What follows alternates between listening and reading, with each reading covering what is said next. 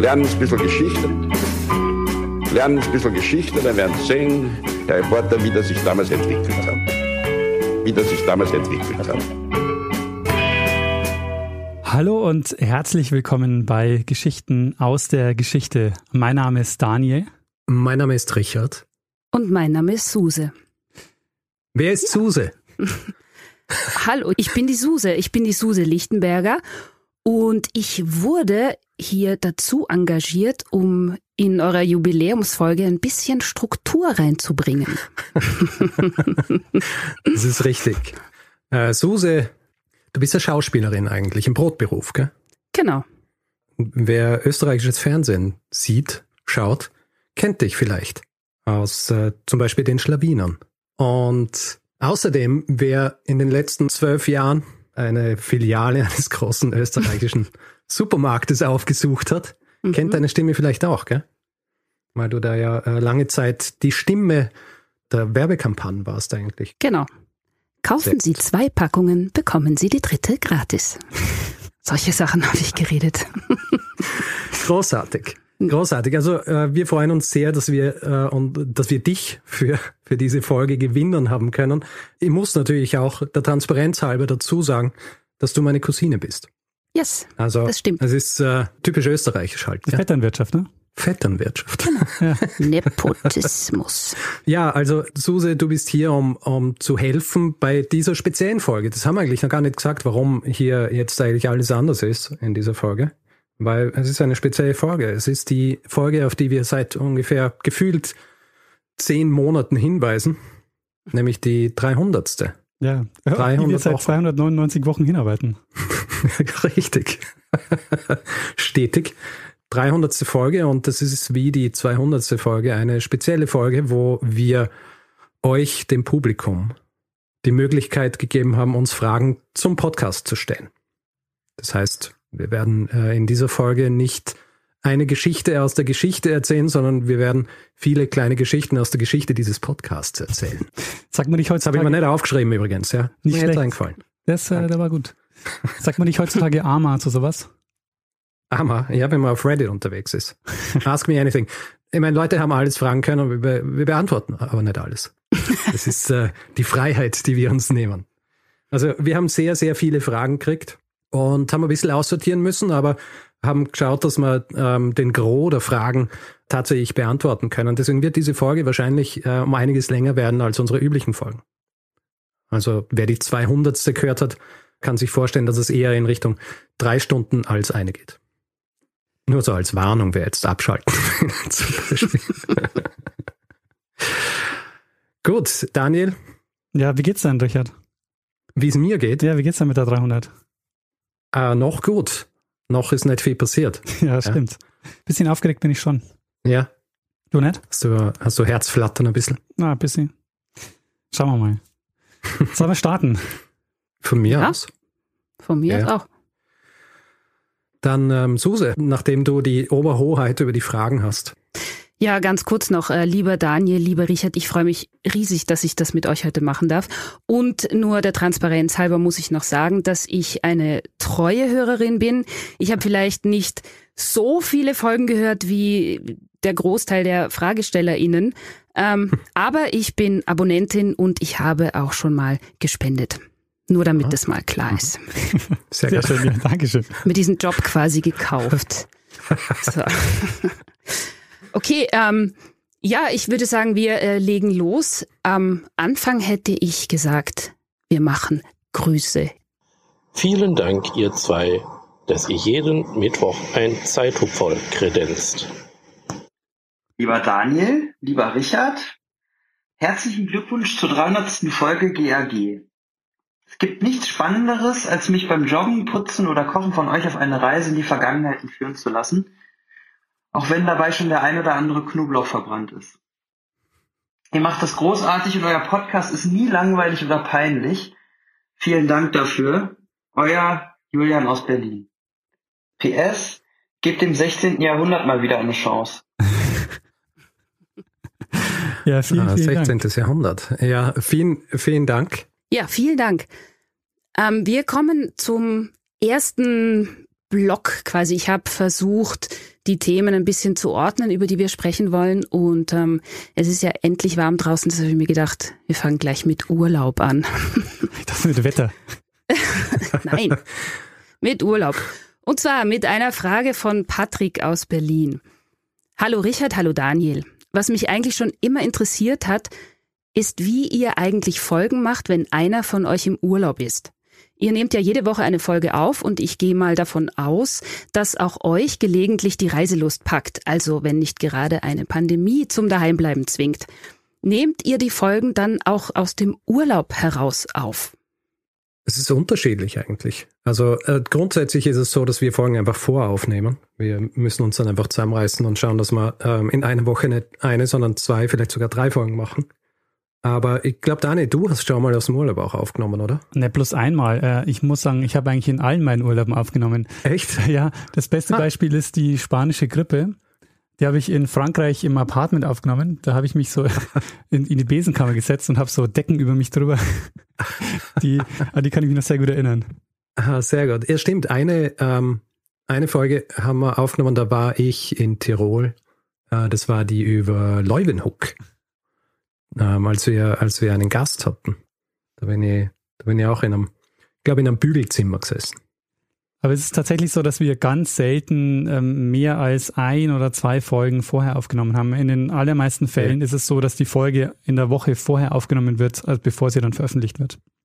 Mhm. Genau. Da würde auch äh, die, die nächste Frage gleich anschließen, beziehungsweise die habt ihr gerade beantwortet.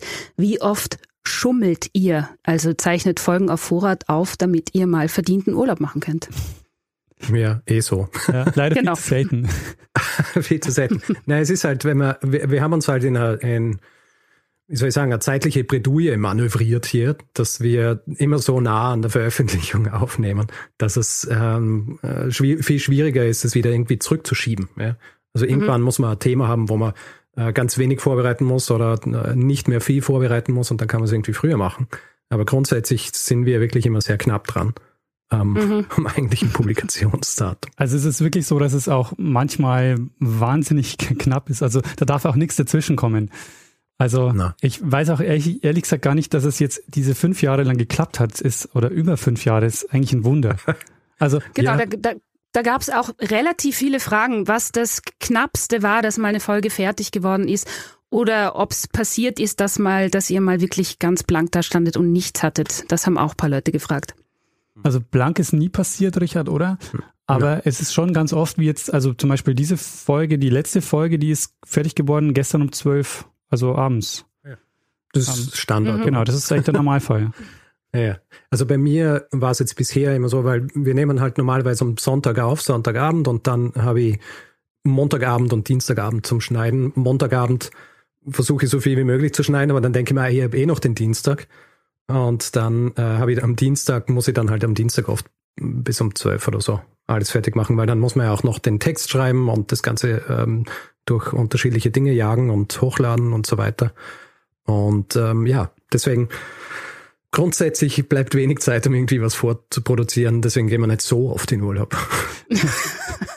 Aber es gab einen Moment, äh, kann ich mich erinnern, also das habe ich dir nie erzählt, Richard. Aber als klar war, dass bei uns Nachwuchs kommt, dachte ich mir, das schaffe ich niemals. Ähm, aber es äh, hat funktioniert. Wir haben eine Folge ähm, vorbereitet gehabt und als es dann soweit war, konnten wir die bringen und das hat ist sich genau ausgegangen. Aber es ist, war wirklich ein Wunder, dass es sich genau in der Woche so ausgegangen ist, dass damit äh, quasi die Woche abgedeckt war, die für die ich zuständig war.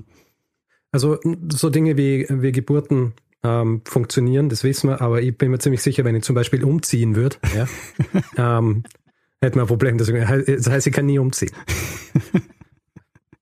Ich darf immer, Ah, auf schön. immer und ewig hier bleiben müssen. Da freut sich deine Freundin wahrscheinlich auch. Nie aufs Land.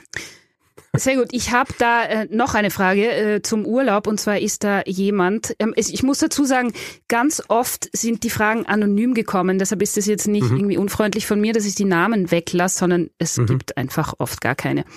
Und da gibt es jemandem, der ist da was auf der Spur, auch noch so äh, Thema Urlaub und Voraufzeichnungen.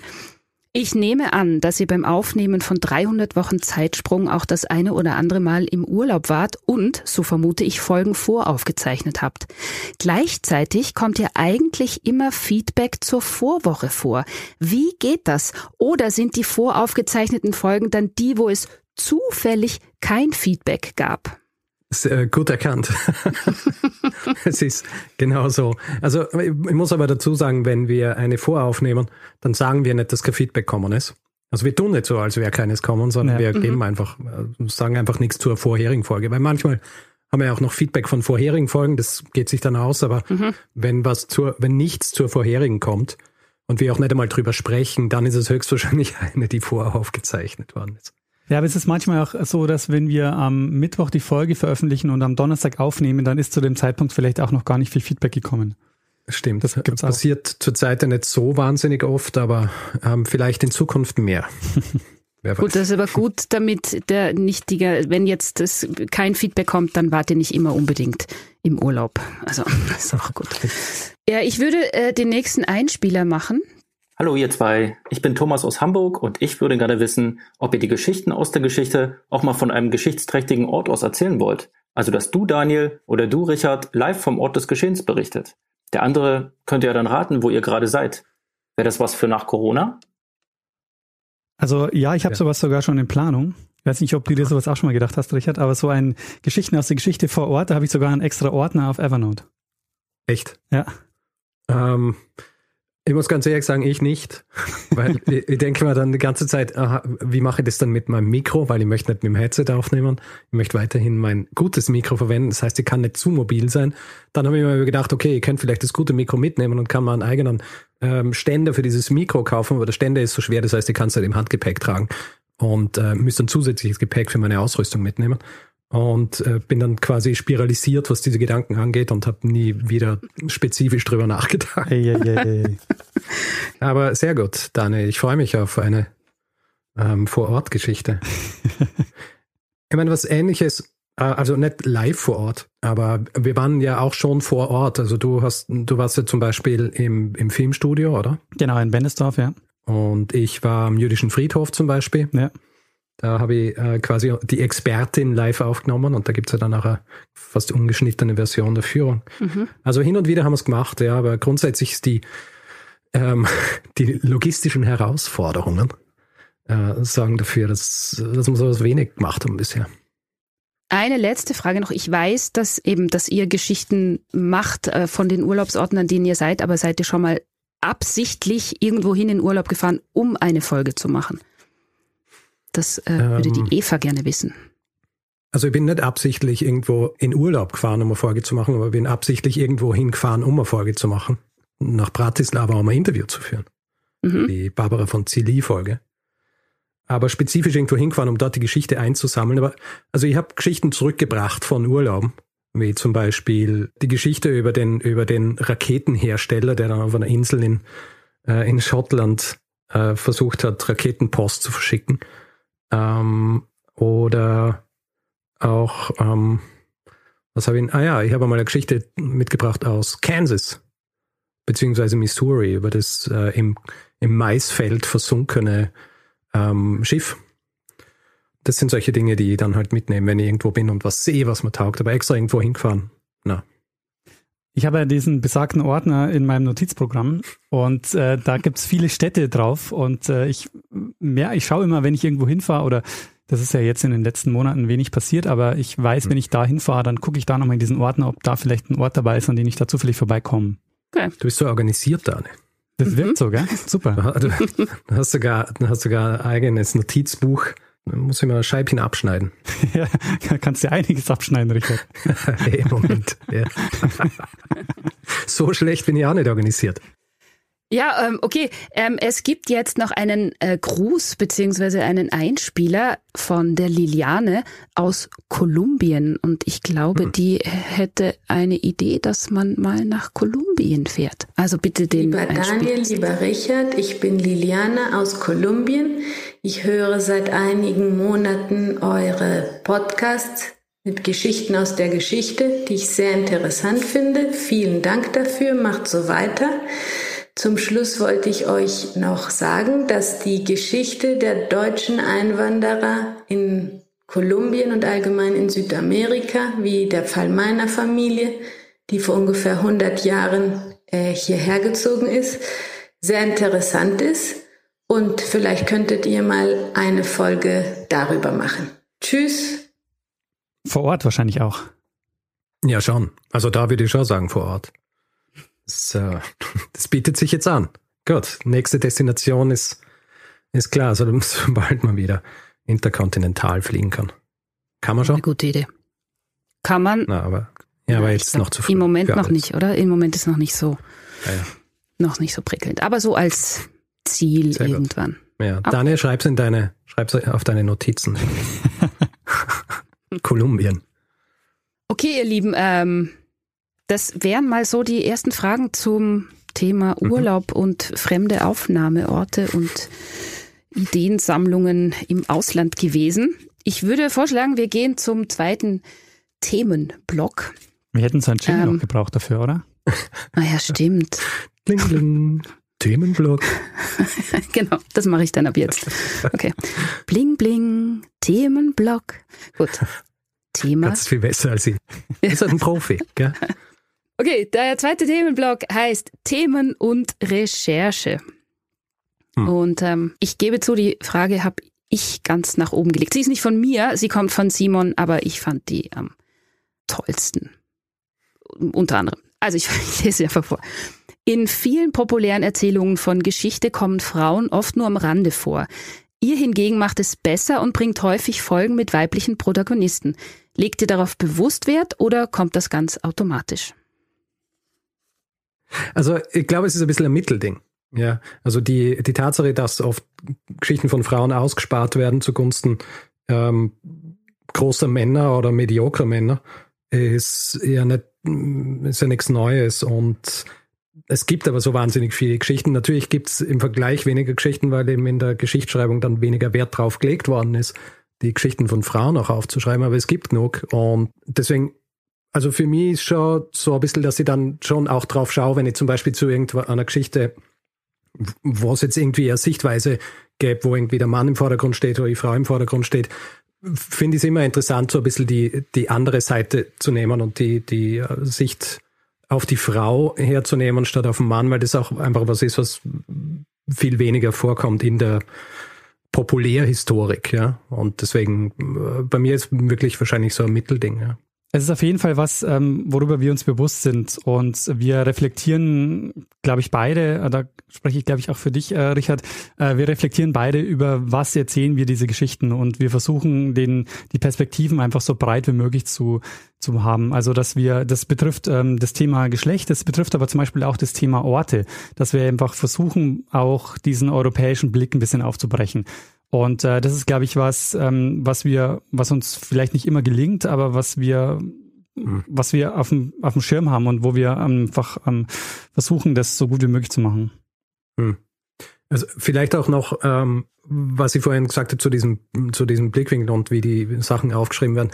Äh, Deswegen habe ich zum Beispiel damals diese Folge, beziehungsweise das Buch, äh, das Basis war für die Folge über Agrippina so interessant gefunden, weil Agrippina halt mit vielen Männern zu tun gehabt hat im Laufe ihres Lebens, die entweder mit ihr verheiratet oder verwandt waren, die viel bekannter sind eigentlich in der öffentlichen Wahrnehmung und über die normalerweise die Geschichten erzählt werden. Und deswegen war es so spannend, quasi deren Geschichten nur am Rand zu erzählen, während sie im Vordergrund steht und zu sehen, dass hier halt auch wahnsinnig viel passiert ist. Wobei man hier halt auch dazu sagen muss, dass die, dass die Quellenlage auch eine ganz andere ist, als äh, wenn man über die Männer schreiben muss. Deswegen äh, ist es auch noch einmal interessanter, weil es dann auch viele Möglichkeiten gibt zu interpretieren. Also da steckt schon viel drin in, in, äh, an, an Möglichkeiten in solchen Geschichten.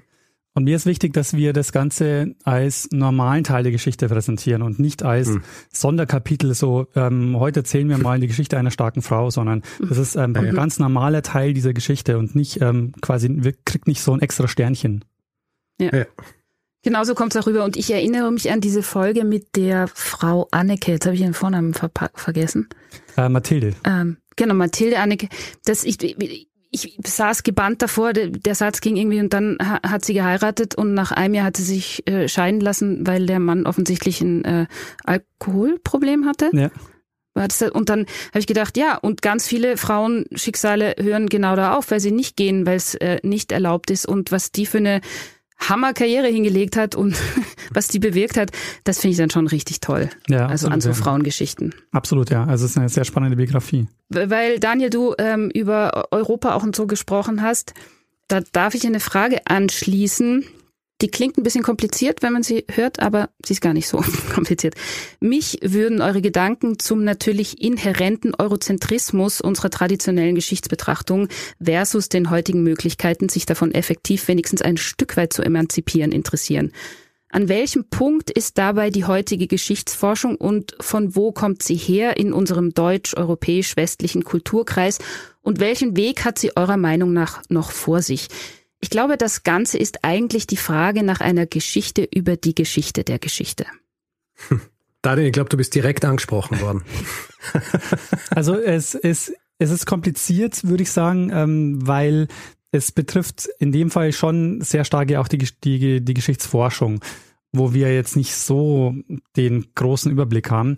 Aber was ich schon feststellen würde, ist, dass es viel, viel leichter ist, über europäische Geschichte zu sprechen, weil wir da die Kontexte einfach kennen. Also setzt man mich jetzt ins äh, China ins 13. Jahrhundert, dann habe ich erstmal keine Ahnung, was da für Strukturen geherrscht haben. Und ähm, deshalb ist es wahnsinnig schwierig, also selbst wenn man jetzt sagt, ähm, man beschäftigt sich mehr mit diesen Themen, bis man dieses ganze Kontextwissen hat, dauert es einfach wahnsinnig lang. Und das zu mhm. vermitteln ist auch schwierig. Aber das ist natürlich wichtig, ist das zu machen äh, und auch zu vergleichen, ist auf jeden Fall, ähm, glaube ich, das steht außer Frage. Ich glaube, dass es auch äh, so ein bisschen ein, zwei, ein zweischneidiges Schwert ist, was diese, dieses sich mit, mit anderen Gegenden, Kontinenten außerhalb Europas zu beschäftigen angeht, weil man natürlich auch immer aufpassen muss, selbst wenn man dann aus Europa rausgeht, dass man es erstens nicht mit dem europäischen Blick macht. Also ich glaube, dieses dass man dann nicht irgendwie so Gefahr läuft, das so als irgendwie das exotische Thema oder so zu betrachten. Ja.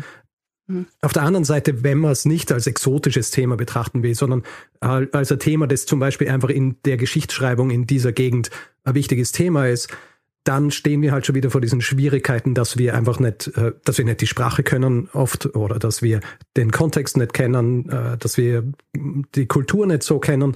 Und dann ist es auch schon wieder schwierig, das unter dem unter einem anderen Gesichtspunkt zu betrachten. Ja. Deswegen, ähm, deswegen haben wir natürlich mehr eurozentristische oder europäische Folgen oder Folgen aus europäischer Sicht, aber grundsätzlich ist das Interesse da, aber wir stehen halt vor, vor einigen Schwierigkeiten, das dann auch wirklich so gut rüberzubringen, dass es auch gut wirkt. Ja.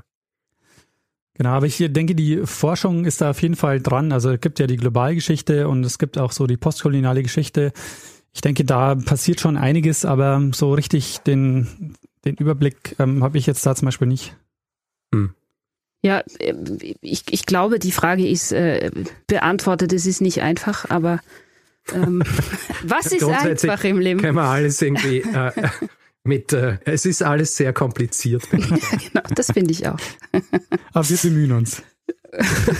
Hauptsache bemüht. Genau. Ähm, Jetzt eine einfache Frage. Habt ihr mittlerweile ein Rechercheteam im Hintergrund oder macht ihr immer noch alles selbst? Möchte Markus wissen. Ich weiß gar nicht, ob ich ein Rechercheteam haben wollen würde.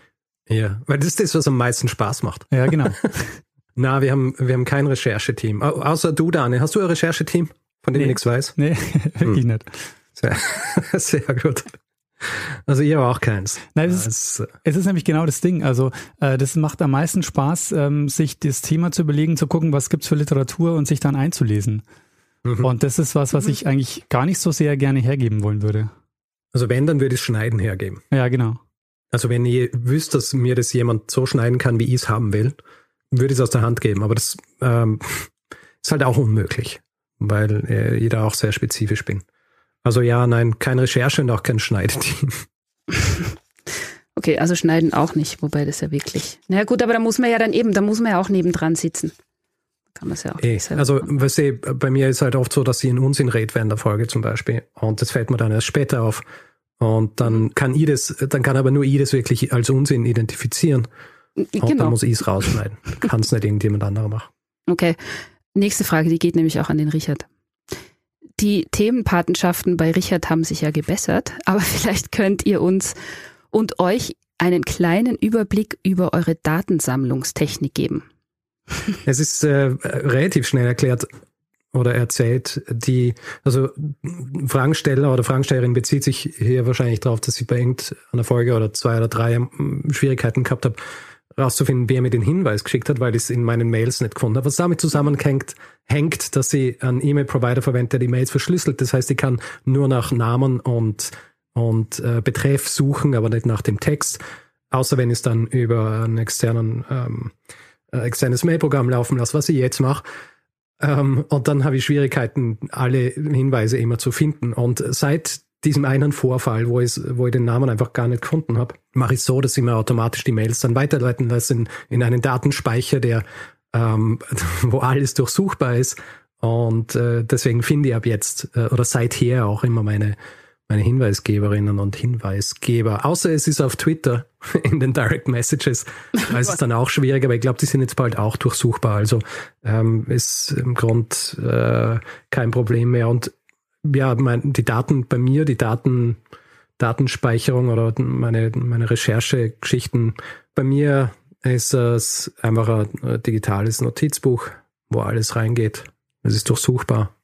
Und ähm, dort schreibe ich dann auch immer mein, meine, meine Stichworte für die Stichwörter für die Folgen auf und mehr brauche ich eigentlich gar nicht. Ja, bei mir ist es ähnlich. Es gibt ein Notizprogramm, wo alle Hinweise reinlaufen und was ich in Ordnern strukturiert habe, und je nach Themen, also es gibt dann einen Ordner, der heißt wirklich Episoden. Das sind die, die ich gerade aktuell wirklich ähm, schon richtig vorbereite. Manche, wo nur Ideen drin sind. Okay, dann würde ich sagen, wir gehen zum nächsten Einspieler. Ja, lieber Daniel, lieber Richard, herzlichen Glückwunsch zu 300 Folgen Geschichte aus der Geschichte. Mögen es 300 weitere Folgen werden, mindestens. Meine Frage für euch bezieht sich auf das, wovor ihr vielleicht Angst habt. Und zwar möchte ich wissen, ob es Themen gibt, an die ihr euch nicht herantraut. Und wenn es solche gibt, wüsste ich gerne, was euch an denen schreckt. Dankeschön. Tschüss. Danke für die Glückwünsche und auch äh, danke für die schöne Frage. Ich muss dazu sagen, bin mir nicht ganz sicher, ob es wirklich Themen gibt, vor denen ich mich fürchte oder die, ähm, die mir irgendwie, die mich einschüchtern und deswegen möchte ich sie nicht machen. Grundsätzlich sind es halt Themen, wo es nötig ist, irgendwie einen Kontext herzustellen, aus was das wahnsinnig kompliziert ist. Aber grundsätzlich habe ich, fürchte ich mich eigentlich vor nichts. vor gar nichts. Vor nichts. Ja, also es gibt jetzt auch kein, kein Thema, wo ich jetzt sagen würde, das würde ich nicht machen, weil es mich abschreckt als Thema.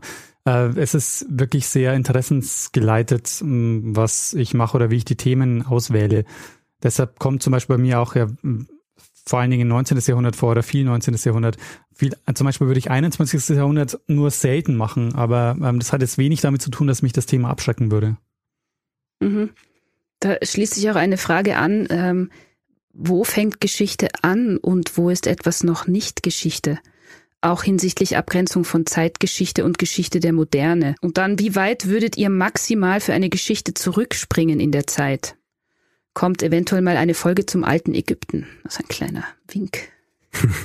Also, ja, diese Frage kam öfters. Ähm, wann, wann ist was alt genug, damit es Geschichte ist, um es mal ganz salopp auszudrücken? Also ich glaube, wir haben irgend, ich habe glaube ich irgendwann einmal so salopp gesagt, ja, was 20 Jahre her ist oder so, das kann man als Geschichte betrachten, aber ich glaube grundsätzlich geht's ähm, ja darum, dass Geschichte nicht einfach nur Vergangenheit ist, sondern Geschichte ist was, was aufgearbeitet worden ist. Und äh, dann variieren natürlich die Zeiten, ab wann was Geschichte ist. Ja, wenn es irgendwie eine große Sache ist, die dann historisch verarbeitet worden ist, aufgearbeitet worden ist, dann kann es auch was sein, was vor zehn Jahren passiert ist. Aber wenn es was ist, was vor 50 Jahren passiert ist und es gibt niemanden, der sich tatsächlich damit beschäftigt hat, dann ist es weiterhin nur Vergangenheit und nicht wirklich Geschichte. Genau, ja. Also man, man kann sich auch den gestrigen Tag vornehmen, man kann den schon historisch aufarbeiten, wenn man sich äh, bestimmte äh, Quellen raussucht. Das ist, glaube ich, der entscheidende Punkt. Also der, der, die Sache ist die, man, man hat unterschiedliche Fragestellungen. Also den gestrigen Tag, den kann ich soziologisch aufarbeiten, den kann ich politikwissenschaftlich aufarbeiten, aber ich kann ihn aber auch historisch aufarbeiten. Ähm, dann ist eigentlich der Zeitpunkt nicht so sehr ähm, wichtig, sondern das ist die Fragestellung, mit welchem Material arbeite ich. Hm. Dann kommt natürlich immer wieder die Frage, was ist die Königsdisziplin und was ist so eine Helferdisziplin? Arbeitet die äh, Soziologie der Geschichte zu oder umgekehrt? Ja, wir wissen jetzt, ja, wie die Antwort lautet. Ja, natürlich, wir wissen es schon. Aber ich denke, wenn zum Beispiel was ähm, politikwissenschaftlich oder soziologisch aufgearbeitet worden ist, dann, äh, ist, es dann ist es näher zur Geschichte hin, als wenn es überhaupt nicht aufgearbeitet worden ist, weil diese Dinge uns natürlich in der Geschichtsforschung dann helfen. Mhm. Ja, äh, also ich sage jetzt so in der Geschichtsforschung, nachdem wir beide nicht forschen, ist es natürlich hochtrabend gesprochen hier, aber grundsätzlich ja. äh, nicht ja. nur bei uns. Genau. Wie lang sind eure Listen mit noch offenen Themen derzeit? Die Frage kam sehr, sehr oft. Mhm. Also, ich weiß nicht, ich habe die Hinweise jetzt nicht gezählt, aber irgendwie in den mehreren hundert äh, sind sie bei mir schon. Also besagtes Notizprogramm ähm, hat bei mir in dieser Ideen, äh, dieser Ideenfolder hat es bei mir 835 Notizen. ja. Wow. Ja. Also wow. es gibt äh, es gibt noch genug Dinge, die man erzählen kann. Ja. Ja. Also genau, uns gehen die Geschichten nicht aus, es ist eher eine Zeitfrage. 800 klingt nach vielen Jahren. Ja, das ist noch ein, ein paar Mal so Jubiläen. Aber man muss auch dazu sagen, ähm, das kommt vielleicht wahrscheinlich sowieso noch als Frage später, aber uns erreichen halt oder mich erreichen täglich so zwischen 10 und 15 neuen ähm, Episodenvorschlägen. Hm. Genau, das war auch eine Frage, genau. Und da ähm, kann die jetzt nicht auswendig, aber ähm, äh, jemand hat gefragt, ob man da dann quasi eine Absage kriegt, wenn das Thema nicht genommen wird. Vielleicht kannst du da auch was sagen, weil offensichtlich warten da Leute drauf, inklusive ja. mir. Ich, die Suse, hat auch einen Themenvorschlag geschickt. Hast du mal einen Themenvorschlag geschickt? Ach, schon ganz lang her. An den Richard oder an mich? Darf ich das jetzt sagen? Ja, an den Daniel. Oh oh. Ah. Aha, Daniel. Und ich habe nie eine Absage gekriegt. Ja. Das ist ein total kompliziertes Na, Thema, das also, geht sich eh nicht aus. Aber hm. Nein, einfach also, nur für die. Ich, ja, glaube, das ist nicht schlecht, äh, dass ihr da mal kurz drüber redet. Mhm. Na, das, äh, wir, wir sprechen es hin und wieder auch äh, irgendwie am Ende von Folgen oder wenn wir über, über Hinweise äh, sprechen an. Wir kriegen eben so viele Hinweise und deswegen äh, in den letzten Jahren war es mir zum Beispiel so neben meinem ähm, Vorzeitjob einfach nicht mehr möglich, jedes Mail zu beantworten. Äh, ich habe es dann, äh, eine Zeit lang habe ich es gemacht oder lange Zeit habe ich es gemacht und dann irgendwann ist der Zeitpunkt gekommen, wo ich mir gesagt habe, gut, ich sammle die jetzt und beantworte sie am Wochenende. Dann habe ich am Wochenende aber vorbereiten oder schneiden müssen oder sonst wie. Dann habe ich es geschoben und habe gesagt, ja, nächstes Wochenende, bis ich dann irgendwann an diesem Punkt angelangt bin, wo ich äh, gesagt habe, ich kann nur noch irgendwie auswählen, wo es zum Beispiel, was weiß ich, wo dezidiert nachgefragt worden ist, ob man antworten kann und sagen, ob das Thema was kann oder, oder nicht auf sowas zu antworten, aber grundsätzlich würden wir gern auf jedes Mail antworten und würden auch gern sagen, wenn jetzt irgendwie was nicht interessant ist oder na, das würden wir eigentlich nicht. Also das Ding ist ja, viele Dinge oder die meisten Dinge sind ja interessant und ähm, bevor ich mich nicht irgendwie ähm, in ein Thema eingelesen habe, kann ich auch gar nicht sagen, ob es äh, wie sehr es jetzt auch sich eignen wird für Erfolge. Deswegen, wenn ich antworte, äh, dann bedankend für den Hinweis, weil ich es immer super finde, wenn jemand sich überhaupt die Zeit nimmt, uns zu schreiben mit einem Hinweis. Aber ja, in letzter Zeit hat es äh, einfach aus Zeitgründen nicht funktioniert. Ja, ist bei mir ähnlich. Also ich versuche schon so vielen wie möglich auch zu antworten. Ähm, bei dir, Susi, hat es leider nicht geklappt. Aber ähm, es ist halt, ist so es, es ist meistens so, dass äh, manche kriegen, ähm, werden sich wahrscheinlich wundern und werden sagen, wieso, ich habe doch sofort eine, eine Antwort bekommen. Das sind meistens die, die reinkommen, wenn ich gerade am Rechner sitze und, und die Mails offen habe. Da kommt eine Nachricht rein und dann antworte ja. ich meistens sofort. Aber ja. das ist halt dann wirklich auch ein bisschen Zufall. Ja, genauso ist es bei mir auch. Also manchmal, wenn ich am Schneiden bin oder am Vorbereiten und es kommt eine Mail rein und ich halt wirklich literally am, am Tippen bin, dann springe ich halt schnell ins andere Fenster und, und kann das dann beantworten und dann ist oft tatsächlich so die Reaktion so, was? Äh, gleich zurückgeschrieben und so weiter. Und ich schreibe dann halt auch dazu, ja, dass sie Glück haben, dass sie mir am Rechner erwischen. Weil ansonsten ähm, ist tatsächlich schwierig. Ja, also man muss Glück haben. So wie immer im ja. Leben.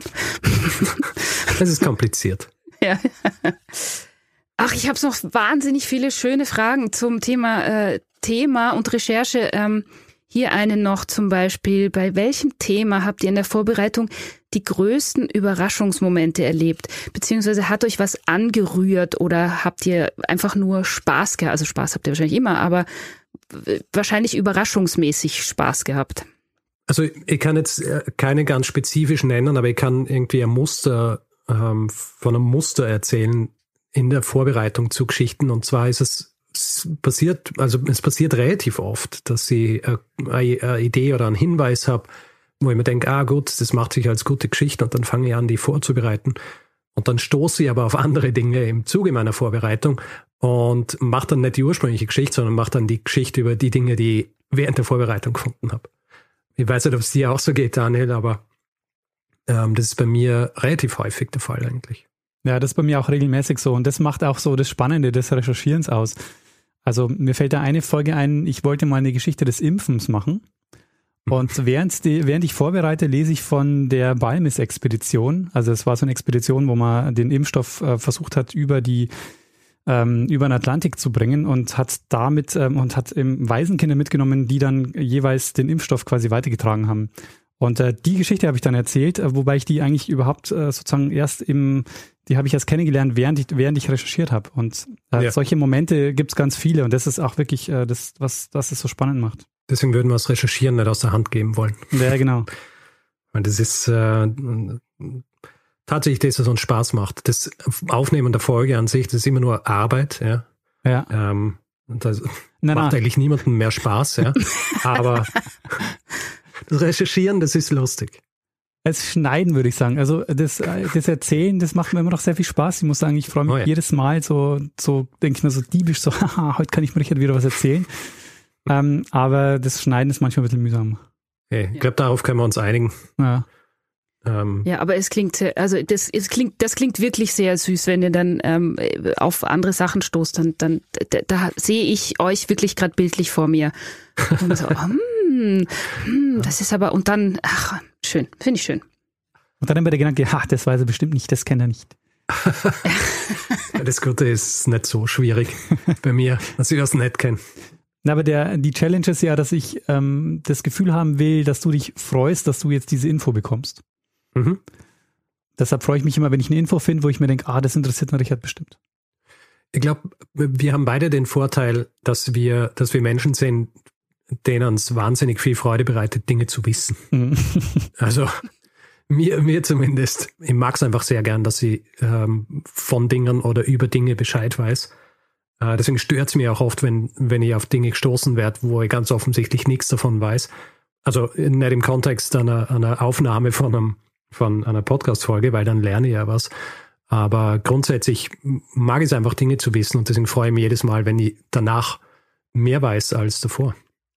Ja, und das Schöne an euch zwei ist ja, dass die, die Freude daran, dass man dem anderen eine Freude macht mit Wissen, ähm, das macht's ja aus, dass ihr so toll seid. Entschuldigung, muss ich mal kurz loswerden. Ähm, ja. Ja, darf ich noch eine Frage äh, so eine Susi, generelle, du darfst noch ganz viele Fragen stellen. Ja, eh, nein, zu dem, äh, zu, zu, zu, zum Blog Thema Aha. und Recherche. Ähm, das ist eigentlich eine generelle Frage. Sagen wir, das ist die, der, der, der Abschluss von diesem Blog. Okay. lieber Daniel, lieber Richard, mit der Art und Weise, wie ihr erzählt, transportiert ihr eine gütige, empathische und warme Sicht auf die Menschen bzw. auf die Menschheit. Jedenfalls nehme ich es oft so wahr und freue mich daran.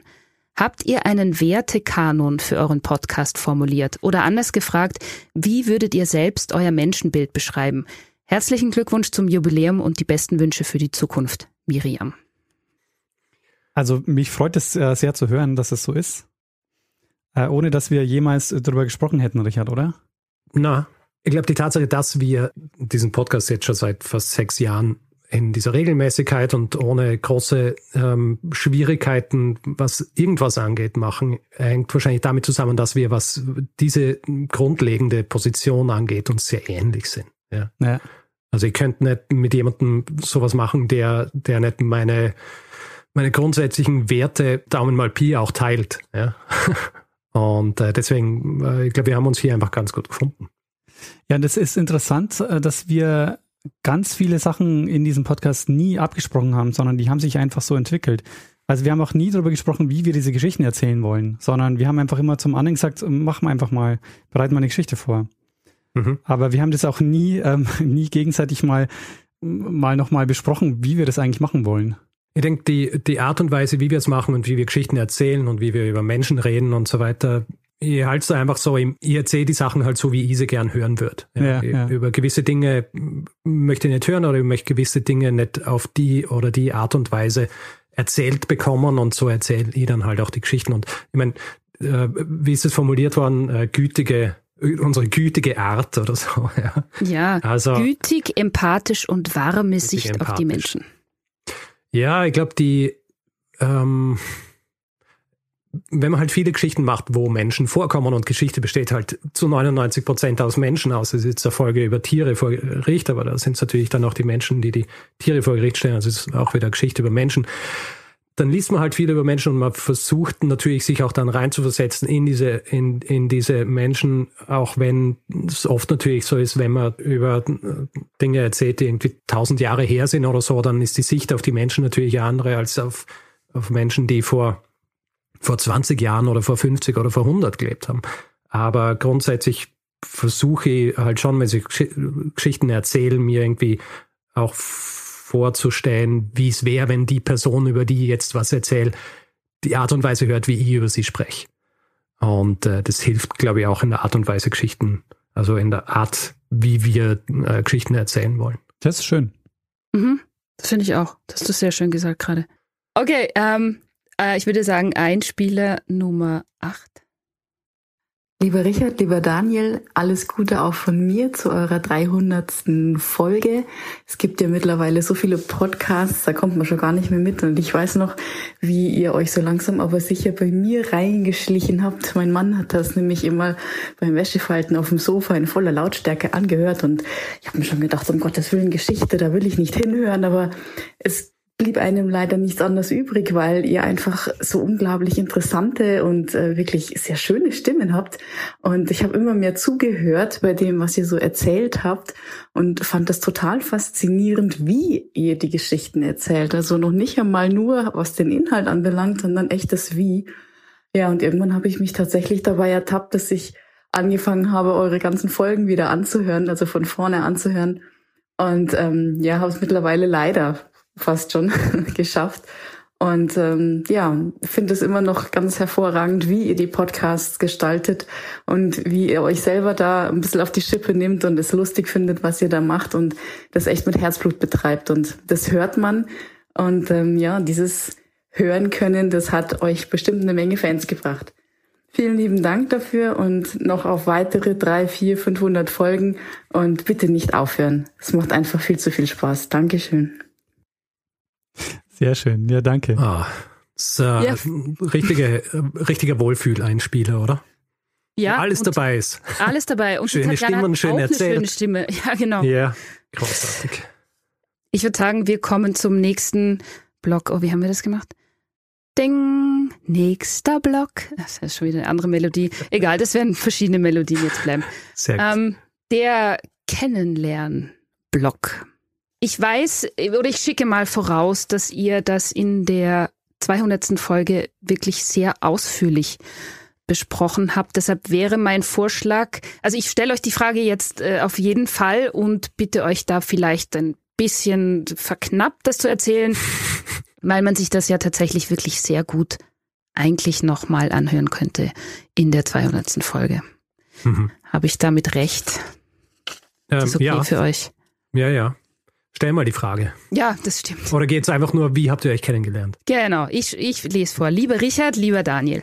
Mich würde sehr eure eigene gemeinsame Geschichte hinter den Geschichten aus der Geschichte interessieren. Wie habt ihr euch denn konkret kennengelernt, wohl während des Studiums auf der Uni? Wie seid ihr auf die Idee zu diesem Podcast gekommen? Hat euch jemand dazu inspiriert? Gab es einen Vorläufer von Geschichten aus der Geschichte? Wie waren so eure Anfänge? Ich erinnere mich, dass ihr anfangs auch in Richards Küche aufgenommen habt und das Aquarium so laut war, dass ihr es abschalten musstet. Und dann noch, seit wann ist Daniel wieder in Deutschland und wie arbeitet ihr seitdem zusammen? Puh. Ja, das, das Das ist, äh, okay, das jetzt äh, kondensiert in einer Minute erzählen. Daniel, go. Also wir haben uns auf der Uni kennengelernt, wir haben gemeinsam Geschichte studiert und haben ein Seminar gemeinsam gemacht, mussten ein Referat vorbereiten, dessen Thema ich nicht mehr weiß. Aber wir saßen nebeneinander und äh, hatten die Ehre, ähm, zugewürfelt zu werden.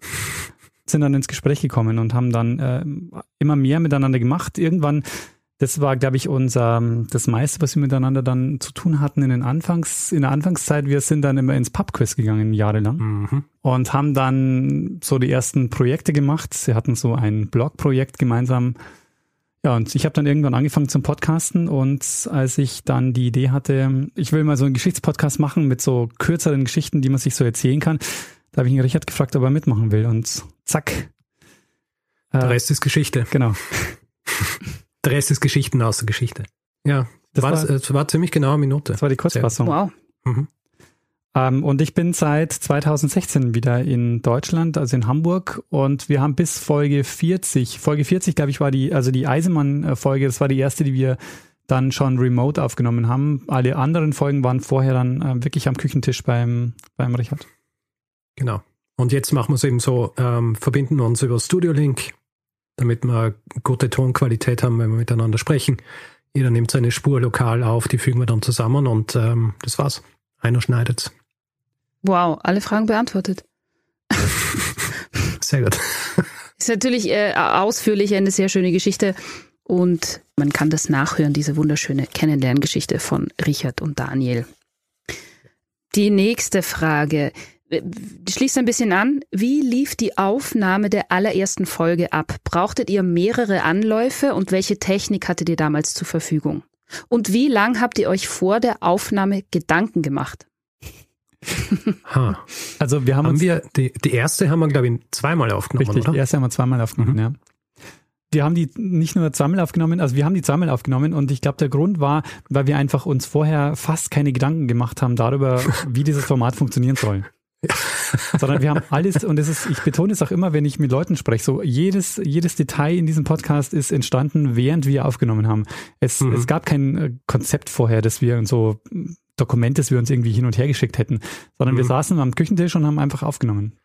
Ich meine, man merkt es auch, wenn man sich die, die Folgen chronologisch anhört. Also man merkt, dass am Anfang hat es keinen Feedback-Hinweis-Block gegeben. Es hat diese Einleitung, dass wir zwei Historiker sind, die sich gegenseitige Geschichte erzählen. Äh, Der andere weiß aber nichts davon, etc. Das hat es ja so nicht gegeben, sondern es hat sich so rausgearbeitet. Ja, genau. Also ich glaube, es war ursprünglich auch gar nicht geplant, dass der andere gar nicht weiß, was er ihm erzählt. Ich habe mir, glaube ich, als wir, als du zu mir gekommen bist und gesagt hast, machen wir das, habe ich, das erste, was ich gemacht habe, war, dass ich ein Shared Document angelegt habe, wo ich mir gedacht habe, ah, da können wir ja die Themen reinschreiben und dann suchen wir uns für jede Folge was aus oder Ja. so.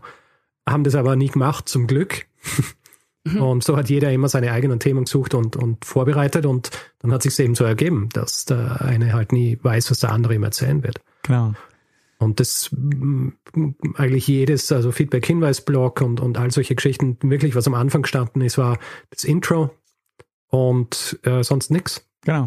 Und die Idee, einfach so in zehn Minuten eine Geschichte zu erzählen. Ja, zehn Minuten, Viertelstunde Genau. haben wir uns gedacht. Mhm. Aber Das wäre auch Naja. praktisch gewesen, weil dann haben wir einfach, äh, wir, die, der Plan war ja, wir treffen uns einmal im Monat, nehmen vier Folgen auf und äh, machen die dann wöchentlich, veröffentlichen Mhm. die dann wöchentlich. Und wir haben ja auch tatsächlich, am Anfang haben wir teilweise drei, vier Folgen hintereinander aufgenommen. Ja. Da sind wir ein paar Stunden am Küchentisch gesessen und, ähm, und das war gut. Aber geht natürlich heutzutage nicht mehr.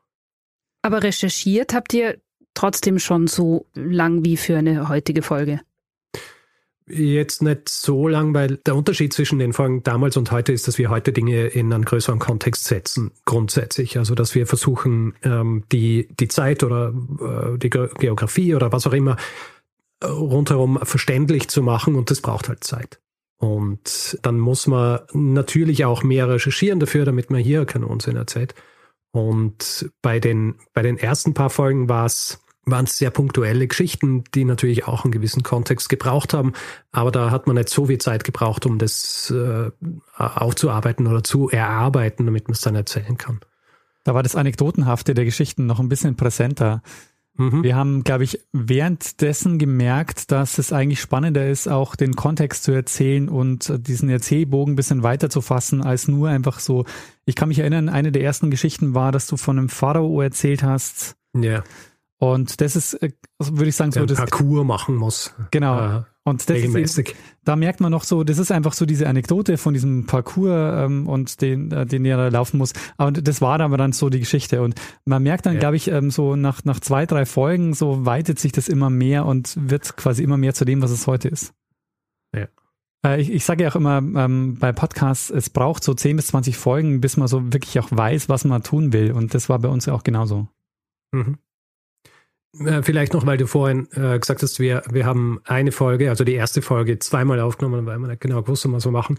Wir haben grundsätzlich wenig Folgen, wenig überflüssig aufgenommene Folgen oder, oder äh, sowas in die Richtung. Also wir haben die Folge noch einmal gemacht, dann haben wir eine Folge gemacht, die, wollt, die du erzählt hast, die haben wir nie ausgestrahlt, weil ja. du nicht zufrieden warst damit. Ja. Die ist berühmt. Und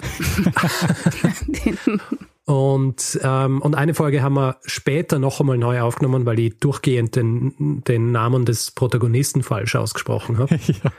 Da habe ich, ähm, die haben wir aufgenommen an einem Donnerstag oder so, glaube ich, und äh, dann am Wochenende habe ich irgendeinen habe irgendeinen YouTube-Clip angeschaut, wo, wo sein Name vorkommen ist und ich so, fuck, so spricht man den aus. Und dann habe ich ihn Daniel angeschrieben und gesagt, wir müssen die Folge noch einmal machen. Ich sage jetzt aber nicht welche. Sehr gut. Sehr gut, dann würde ich sagen, ähm, wir gehen zum nächsten Themenblock schon. Ding, nächster Block. GAG versus ZS. Geschichten aus der Geschichte, genau. Äh, durchgestrichenes Gleichheitszeichen. Könnt ihr euch vorstellen. Mhm. Ähm, Zeitsprung. Und ich lese die Frage. Ja. Hallo Richard. Hi Daniel. Alles, alles Gute zur 300. Folge. Ich bin Lasse und 13 Jahre alt. Ich interessiere mich brennend für Geschichte, aber in der Schule macht es entweder keinen Spaß oder es ist nicht so informativ. Bei euch kann man aber alles, was man wissen will, lernen. Echt super. Ich höre euren Podcast noch nicht so lange und mir ist aufgefallen, dass Richard am Anfang immer sagt, wir melden uns kurz aus der Zukunft. Aber ihr erzählt doch Geschichten aus der Vergangenheit. Mich würde interessieren, warum Richard das sagt und was er damit meint. Auch seit wann ihr dieses Intro benutzt, würde mich interessieren. Ich wünsche euch noch viele Folgen und alles Gute, euer Lasse. Ja, danke, Lasse. Ja, vielen Dank. 13, sehr gut. Mhm. Ja, also das, äh, das ist jetzt der Themenblock, warum wir jetzt Geschichten aus der Geschichte heißen eigentlich. Genau, Oder? da gibt's noch, ich lese ein paar Fragen vor, da könnt ihr dann zusammen antworten. Warum nicht mehr Zeitsprung und wie ist es dazu gekommen und wie lange habt ihr euch gewehrt? Und dann gibt's was Lustiges, ist der Name Zeitsprung, der mir immer noch rausrutscht, wenn ich euch empfehle, nun wirklich auf ewig futsch. Und dann noch eine, wie oft habt ihr nach der Namensänderung noch das Problem, dass ihr beim Einsprechen der Begrüßung noch einen, dass euch noch ein Sprung rausrutscht? Es passiert tatsächlich. Äh, ist, ist, ist, schon passiert, ja.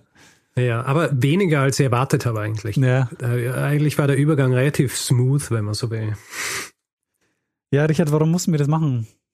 Ja, der Name Zeitsprung beziehungsweise das Wort Zeitsprung ist markenrechtlich geschützt für, für den Bereich, in dem wir uns befinden hier mit dem Podcast, nämlich für Audioproduktionen. Unter anderem war uns damals nicht ähm, bewusst, als wir uns den Namen überlegt haben, war auch nichts, wo wir uns gedacht haben, da müssen wir uns irgendwie groß damit auseinandersetzen, weil wir haben gedacht, wir machen halt diesen kleinen Podcast und äh, vielleicht hören sich ein paar Leute an, vielleicht auch nicht, aber ähm, wir haben nicht erwartet, dass äh, dann tatsächlich so viele Leute zuhören. Deswegen haben wir uns da anfangs nicht wahnsinnig viel Gedanken drüber gemacht. Hat sich dann im Nachhinein als äh, ein gewisses Versäumnis herausgestellt. Tatsächlich ist es eben so, dass äh, das geschützt ist und äh, man ist dann an uns herangetreten und äh, ich meine, das Ganze ist sehr sehr unkompliziert abgelaufen eigentlich. Wir haben das besprochen ähm, und äh, im Grund haben wir uns darauf einigen können, dass es passt, wenn wir äh, das Zeitsprung aus dem, aus dem Namen nehmen. Dann haben wir uns überlegt, wollen wir uns anders nennen, haben äh, ja auch aufgerufen dazu in einer Folge ähm, und sind dann tatsächlich zum Schluss gekommen, dass es wahrscheinlich am besten ist, wenn wir einfach unseren Untertitel Geschichten aus der Geschichte behalten, weil das ist das, was die Leute auch gekannt haben. Und äh, ja, so haben wir es dann gemacht. Es ist, kein, äh, es ist, wie soll ich sagen, keine wahnsinnig abenteuerliche Geschichte. Also ich kann mir vorstellen, dass sowas sehr oft passiert. Äh, in unserem Fall war es dann ein bisschen öffentlicher, weil wir halt sehr öffentlich unseren Namen ändern müssen. Und auf die Frage von Lasse, warum wir uns aus der Zukunft melden, das lässt sich auch dadurch erklären, weil es ist so, um die alten Folgen nicht offline nehmen zu müssen, wo wir uns ja als Zeitsprung vorstellen, haben wir da noch einen kleinen, ähm, ja, diesen kleinen Sager vorne dran gestellt, um auch klar zu machen, dieser Podcast heißt jetzt anders und damit konnten wir die alten Folgen auch online lassen. Genau. Ich war auch äh, ein paar Folgen lang irritiert über dieses Sie melden sich aus der Zukunft. Ich habe dann so Zeitlinien vor mir gesehen, habe es wirklich auch überhaupt nicht zusammengebracht. ja, na, das, das war einfach die, die, äh, die einfachste Lösung dafür. Und ähm, ja, natürlich ist es schade, wenn man irgendwie einen Namen aufgeben muss, den man ähm, so lang schon, wie soll ich sagen, verinnerlicht hat. Ja, also ähm, haben ja viel Zeit verbracht mit diesem Namen eigentlich. Aber schlussendlich, wie sich auch rausgestellt hat, die, die Leute hören uns nicht wegen dem Namen, sondern wegen der Dinge, die wir, die wir erzählen und wie wir es erzählen, etc.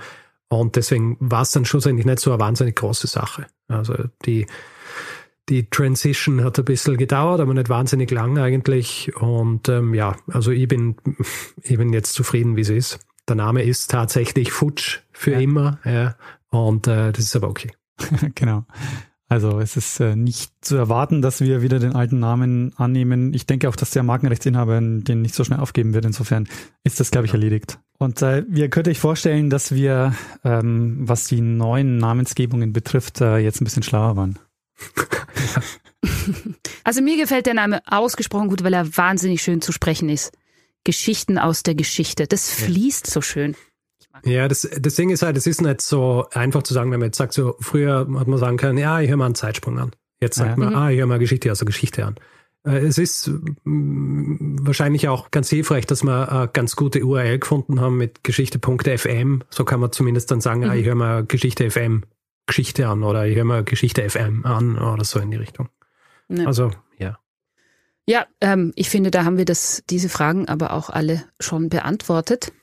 Und deshalb würde ich vorschlagen, wir gehen zum nächsten Themenblock.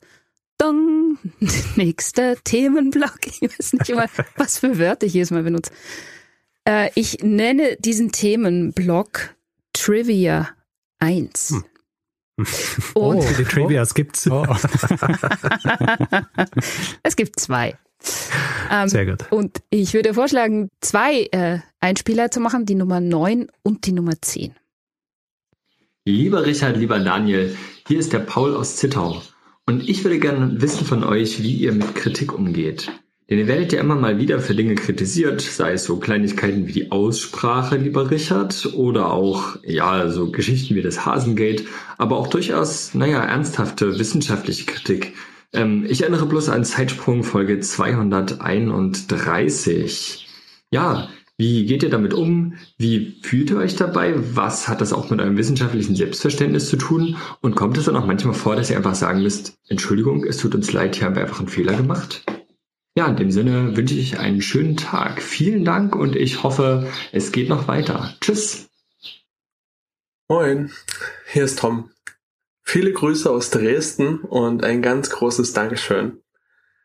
Ich habe im Herbst 2019 dieses Zeitsprung bei Spotify entdeckt und habe es dann nach einem Jahr endlich geschafft, alle Folgen nachzuholen. Und es gab einfach so viele Highlights für mich. Ähm, ich kann die gar nicht alle aufzählen. Zum Beispiel die Arktis-Expedition, Wojtek, aber auch, also eigentlich war jede Folge interessant. Eine Sache möchte ich aber noch besonders hervorheben, die mir immer ein Schmunzeln ins Gesicht gezaubert hat über viele Folgen, und zwar der Hasengate. Einfach noch danke dafür, dass ihr meine Leidenschaft für Geschichte wieder neu entfacht habt und danke für all die Stunden und interessanten Geschichten aus der Geschichte. Hasengeld. Ja, ja, ja, Hasengeld. Ja, danke Hasengeld. Tom und Paul. Ihr wisst, worauf ich hinaus will. Äh, es ist äh, sehr berühmt, Hasengate. Es kam wirklich mehrfach wurde Hasengate als äh, Schmunzel, hm. Schmunzelnummer deklariert. Ja, was soll ich dazu sagen, was nicht schon erzählt worden wäre im, im Zuge dieser Folgen, wo Hasengate angesprochen wurde? So was passiert halt, ja. Man macht einen Fehler, dann versucht man den Fehler aufzuklären, macht man wieder einen Fehler. ähm, und dann versucht man den aufzuklären, macht man wieder einen. Aber ja, was war die ursprüngliche Frage im ersten, äh, im ersten Einspieler nochmal? Fehlerkultur. Fehlerkultur. Genau. Das hast du ja, ja jetzt gerade eigentlich gemacht. Ne? Wie, wie, ja. Muss man nicht einfach mal sagen, ich habe einen Fehler gemacht und dann ist gut. Ja.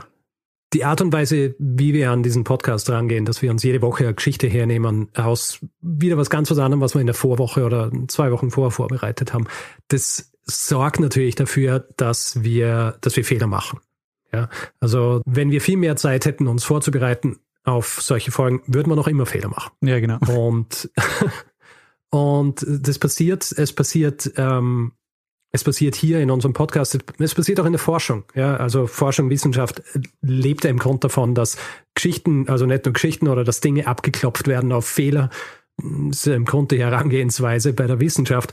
Und, und so ist es auch bei uns. Und deswegen scheuen wir uns halt auch nicht davor, dann zu sagen, dass wir einen Fehler gemacht haben, weil es dazugehört. Ähm, ich möchte nicht irgendwie mich hinstellen und so tun, als wäre das, was ich erzähle, die absolute Wahrheit und absolut richtig, sondern ich erzähle so eine Geschichte, wie, ähm, wie ich sie recherchiere und wie ich es mir aufgeschrieben habe. Und wenn ich einen Fehler mache dabei, dann bricht sie mir keinen Zacken aus der Krone, wenn ich das auch äh, zugebe. Und was jetzt irgendwie Aussprachen oder solche Geschichten angeht, das passiert halt auch. Es gibt viele unterschiedliche Sprachen auf der Welt. Und ähm, da muss man wissen, wie man sie ausspricht und weiß ich bei nur am, am Bruchteil und wenn ich da einen Fehler mache, dann ähm, stört es mich auch nicht wahnsinnig, wenn ich es dann irgendwie äh, richtig stellen muss. Ich denke, es ist wichtig, dass wir zum einen eine offene Fehlerkultur haben. Also ich denke, es ist ähm, für uns beide völlig okay, Fehler zu machen und die auch zuzugeben. Genauso wie wir auch offen mit unserem Nichtwissen umgehen oder mit unserem Unwissen umgehen. Es ist völlig okay, wenn man was nicht weiß und es ist deshalb auch völlig okay, wenn man Fehler macht, aber ähm, man muss sich halt einfach Mühe geben, so gut wie möglich diese Geschichte zu erzählen.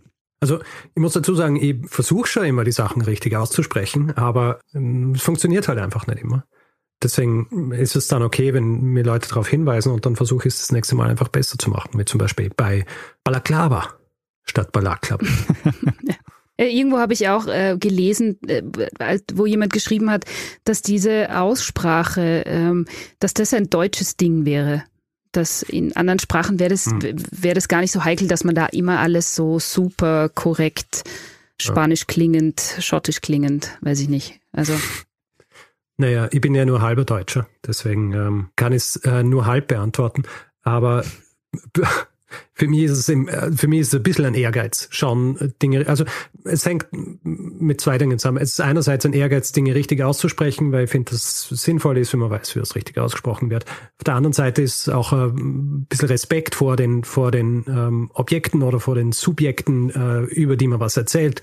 Und deswegen ist es wichtig, dass man zum Beispiel zumindest versucht, es richtig auszusprechen. Weil ich finde, es ist auch nicht wahnsinnig schlimm, wenn man es nicht macht, wenn man wenn man irgendwie nicht vom Fach oder sonst so ist. Kann sein, dass es eine deutsche Sache ist, aber bei mir ist es eine Richard-Sache.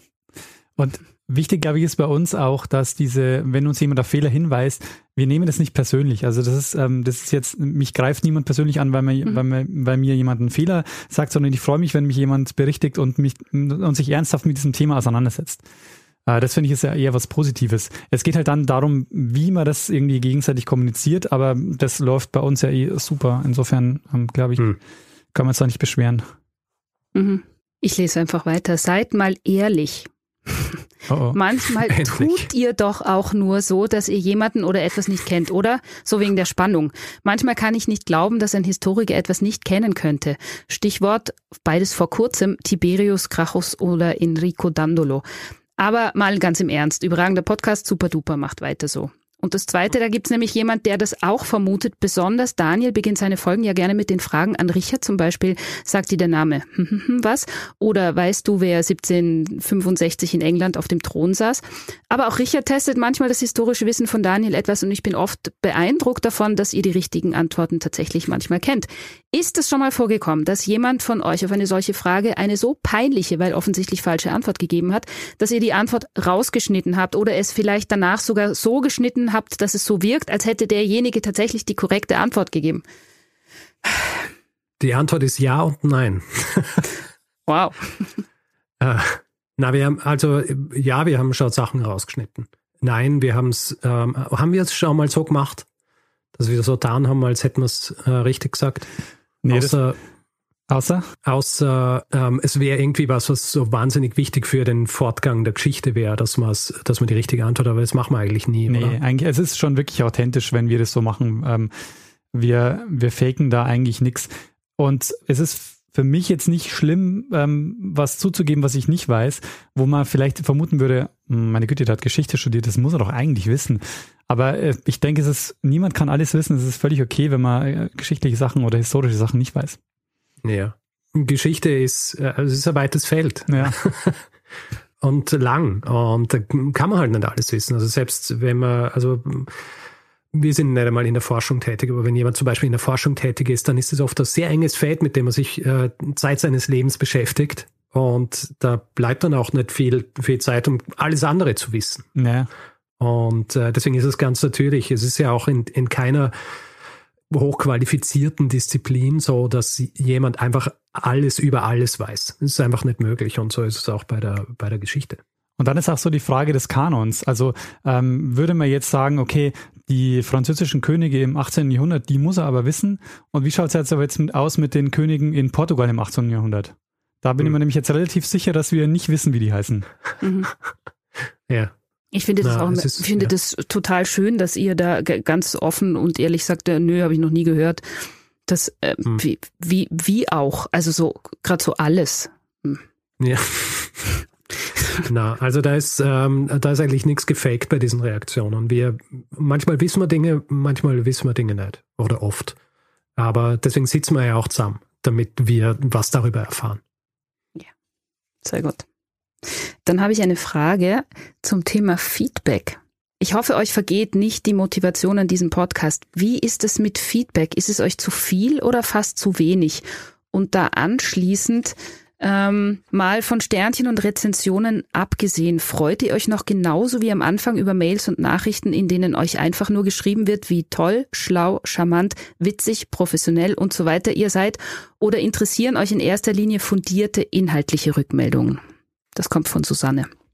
Beides. Also jede Mail, die kommt, äh, die sagt, ah, euer Podcast ist super, ich höre ihn total gerne, freut mich immer noch wie am ersten Tag und ist immer noch eine wahnsinnig große Motivation. Der Unterschied ist nur, dass ich nicht mehr auf alle diese E-Mails antworten kann, aber ich hm. lese die alle und ich freue mich wirklich immer noch genauso über alle diese, diese Mails. Ja, absolut. Und vor allem, äh, es kommen dann auch oft Mails von Leuten, die uns zum Beispiel schreiben, dass sie, was weiß ich, in den letzten Monaten ist äh, ihm oder ihr nicht wahnsinnig gut gegangen und äh, unseren Podcast anzuhören hat irgendwie, was weiß ich, eine gewisse Routine oder irgendwie Escape oder sonst wie gebracht und, und hat einfach geholfen bei unterschiedlichen Dingen. Und sowas zu lesen, das hört nie auf, großartig zu sein. Ja. Also mhm. zu sehen, dass wir hier nicht einfach nur irgendwie so in den Äther rein reden, sondern dass äh, das für Leute auch mehr Impact haben kann, als wir uns vorgestellt haben, was es haben könnte. Absolut, ja. Ja. Also man darf auch äh, Erlebnisse mit eurem Podcast schreiben und Grüße. Ja, auf jeden Fall. Und ja. muss nicht äh, aus der Historien. Na, ja, ich meine, so fundiertes ähm, inhaltliches Feedback ist natürlich auch immer super, ja. Ähm, irgendwie Erweiterungen oder Ergänzungen und, und, und solche Dinge ist, ist großartig und äh, es sind dann oft auch Dinge, die wir in den darauffolgenden Folgen dann ja auch ähm, anmerken. Äh, das ist alles Teil irgendwie dieses gesamten Konstrukts. Es ist ja im Grunde lebender, äh, ein lebendes Werk hier, ja. dieser Podcast. Und äh, jedes Feedback hat irgendwie seinen Platz. Aber das, man muss auch wirklich sagen, es gäbe diesen Podcast nicht ohne dieses Feedback. Also, dass wir dieses, ja. äh, dass, dass wir diesen Podcast jetzt über fünf Jahre machen, ähm, hat ganz, ganz viel damit zu tun, dass wir einfach die Motivation bekommen, dadurch, dass uns Leute zuhören und dass sie uns auch dieses Feedback geben. Ja, absolut. Ja, ist schön von den ZuhörerInnen zu hören, logischerweise. Aber äh, eine Frage noch, wie viel Hate-Mail bekommt ihr? Und wie geht ihr damit um? Einfach, dass wir das mal noch besprochen haben. Ähm, Kriegt ihr Hate Mail? Ja, wenig. Wenig. Sehr wenig. Also eigentlich, ähm, eigentlich keines. Also, äh, also ich habe das ja mal in einer Folge angesprochen, als ich diese ganze äh, Corona-Sache mal in einer Folge am Anfang erwähnt habe, mhm. ähm, habe ich unangenehmes Mail gekriegt, aber das, ähm, das ist nicht mein Problem gewesen, sondern das Problem der Person, die es geschickt hat. Mhm. Ähm, deswegen, äh, mir hat's nicht wahnsinnig äh, gestört. Ich habe mich da zwar ein bisschen geärgert, aber äh, die Leute sind sehr wohlwollend. Ja. Also grundsätzlich, wer sich die Mühe macht, uns zu schreiben, tut's, weil sie, weil sie es mögen, was wir machen. Mhm. Ähm, und nicht, weil sie es nicht mögen. Und das hängt, hängt ja ganz viel damit zusammen, dass es ein Podcast ist, dass die Leute oder dass uns, ähm, wer uns lange im Ohr hat oder sich, sich, sich eine Folge eine halbe Stunde an- anhört und anschließend ähm, uns kommentiert, hat wenig Motivation, uns da nur anzukacken. Also Hm. ähm, da Ja. glaube ich, ist einfach so, ähm, da ist dann auch eine Bereitschaft da, sich wirklich auch auseinanderzusetzen, inhaltlich oder eben auch ähm, ja, inhaltlich auseinanderzusetzen. Ja. Also hin und wieder gibt es irgendwie Reviews oder so, wo jemand dann äh, Spezifika bekrittelt, wie was er sieht, was in Folgen gegendert wird zum Beispiel. Und da ist dann super ungehalten drüber, dass, äh, dass ähm, wir uns da irgendwie einreihen in, in die Political Correctness oder sowas. Aber ich meine, das ist auch nicht unser Problem. Nein, genau. Absolut. Jetzt kommt richtig Trivia. Wie bekannt seid ihr mittlerweile? Wie groß schätzt ihr eure mediale Reichweite ein? Wie würdet ihr euren Beitrag zur Public History einschätzen? Und noch eine Frage. Seid ihr schon mal wissenschaftlich untersucht worden als Gegenstand von Public History? Also ähm, magst du was zur Public History sagen, Daniel? Weil du hast ja einen Public Historian auch interviewt. Also wir sind noch okay. nicht, ähm, also wir sind, glaube ich, nicht untersucht worden und haben jetzt auch nicht so den direkten Kontakt auch zur Forschung oder zu, also wir haben, wir haben da schon einen Kontakt und wir, ich glaube, wir werden da auch beobachtet oder die, es gibt auch einige, die uns da hören, aber es ist jetzt nicht so, dass wir einen Einfluss haben auf die Public History, das, äh, das nicht. Hm. Und wie, ähm, wie bekannt wir sind, also wir sind in einem großen deutschen Podcast ein paar Mal erwähnt worden. Das hat unsere Bekanntheit sicher nicht geschadet. Und ich persönlich bin einmal an meiner Stimme erkannt worden, als sie, im? Markt einkaufen war. Nur ja, einmal? Ich mein, okay. an meiner Stimme, hallo? Ja, ja, ich Wie weiß. oft passiert ich das? Wie oft Nein, wird man an seiner Stimme erkannt? Äh, genau einmal passiert, um die Frage zu beantworten. Äh, das, aber das war cool. Ähm, das ist ähm, das ist lustig, aber das ist äh, relativ, also so vor relativ kurzer Zeit passiert. Das heißt, jetzt sind wir vielleicht so bekannt, dass wenn uns jemand regelmäßig hört und dann unsere Stimmen auch hört, dass er uns identifizieren kann. Ähm, aber ansonsten das Gute am Podcast ist, dass man, dass halt in erster Linie die Stimme ist. Das heißt, ähm, die Wahrscheinlichkeit, dass wir so berühmt würden, dass wir äh, Leute uns auf der Straße ansprechen würden, die ist äh, quasi bei null. Also wir erreichen zwar wirklich viele Leute und viel, viel mehr, als wir jemals gedacht äh, hätten, dass wir erreichen, aber es ist und bleibt ja als Podcast immer noch ein Nischenformat. Also ich glaube, wenn wir jetzt im Fernsehen wären oder so, wäre es schon mal deutlich mehr. Ja. Oder ihr müsstet sprechend durch die Stadt gehen. das, genau. Einfach immer ja, immer so Töne mit. Megafon. Ja, genau. Hallo, mein Name ist Richard. Okay, einen noch habe ich. Gibt es ein Ereignis, eine Sache, ein Erlebnis, das euch in Verbindung mit Geschichten aus der Geschichte besonders glücklich gemacht hat? Vielleicht ein besonders schönes Feedback oder eine Preisverleihung oder etwas ganz anderes? Ach, ich starte gleich mit, mit der Preisverleihung. Mhm. Ähm, wir haben ja den goldenen Blogger bekommen und das war schon ein sehr, sehr schönes Erlebnis, weil wir zum ersten Mal so haben, ja, ein bisschen öffentlicher geehrt wurden für das, was wir machen. Und das war, war schon, das war sehr schön. Ja, und wir, äh, ich meine, es war nicht äh, so, dass wir keine Konkurrenz gehabt hätten. Ja. Oh ja. Die war stark. Und deswegen äh, war ich äh, ein bisschen überrascht und äh, dann auch mm, ja, sehr erfreut, dass wir das gewonnen haben. Aber ähm, grundsätzlich die, also die Dinge, die uns freuen, sind halt wirklich die, die nicht mm, öffentlichkeitswirksam irgendwie passieren. Das sind die Mails, die wir vorhin angesprochen haben, zum Beispiel, ja, die das sind, ähm, das sind die Dinge, die zum, zum Glück immer wieder kommen und die halt wirklich auch unsere Motivation ausmachen. Auch schön gesagt. Hm, Ja. danke. Ihr Lieben, es wird Zeit für einen neuen Themenblock. Ding, neuer Themenblock. Das war jetzt viel höher. Ähm, Statistik. Uh, Uh. Hier die allerwichtigste Frage zu Statistik überhaupt. Lässt sich statistisch betrachtet sagen, wer von euch beiden bis jetzt mehr Redezeit beansprucht hat? wird sich statistisch ähm, wahrscheinlich schon irgendwie ähm, sagen lassen, wenn wir es untersuchen würden. Aber ich glaube, so, so können wir es gar nicht, oder? Nee, nee. Kann man es sagen? Nee. Und vom Gefühl her auch nicht, oder? Ich glaube, es ist sehr ausgeglichen, oder? Deine Folgen, Ja. Richard, sind jetzt auch nicht so Schon. viel länger als meine. Ja. Ich weiß nicht, wie das dann ist, der Diskussionsteil unserer Folgen am Schluss immer, wie da die Verteilung ist. Ich könnte mir vorstellen, dass ich, dass meine Redezeit länger ist, weil ich einfach oft ähm, länger brauche, um was zu sagen. Ja, du plagst ja auch mehr deine Folgen als meine. und Insofern. ja. Richtig. Ja. Ja. Na, lässt sich, glaube ich, nicht so sagen, aber ich glaube, es ist ziemlich ausgeglichen. Welches ist die Folge, die am häufigsten gehört wurde? Das ist eine ganz berühmte Frage, kam ganz oft. Ja, das habe ich jetzt tatsächlich nachgeschaut. Sehr gut. Da, da habe ich recherchiert. Super. Ähm, es ist die äh, Folge über die Kellogg-Brüder, beziehungsweise die Erfindung des, ähm, des Frühstücks. 268. Folge 268. genau. Äh, es ist natürlich ein bisschen schwierig zu sagen, äh, weil das sind die absoluten Zahlen. Ja, ähm, weil je länger wir das machen, desto mehr äh, Leute hören uns zu. Äh, und desto wahrscheinlicher ist natürlich auch, dass die jüngeren Folgen die Folgen sind, die meisten, äh, am meisten gehört worden sind. Wenn man das jetzt irgendwie relativ sehen wird, gemessen an der irgendwie Anzahl der Leute, die uns tatsächlich hören, wären wahrscheinlich andere Folgen irgendwie weiter oben. Aber jetzt absolut gesehen äh, ist es die Gebrüder Kellogg-Folge, ja. Mhm. Hat sich die Struktur der HörerInnen im Laufe der Zeit verändert? Verhältnis Frauen zu Männern, Altersstruktur, Anzahl der Hörer insgesamt, HörerInnen insgesamt? Das wahrscheinlich schon. Aber könnt ihr das überhaupt sagen? Ungefähr. Also nicht über unsere normalen Statistiken, aber wir sind ja auch bei Spotify und Spotify liefert Statistiken aus, da können wir dann extrapolieren.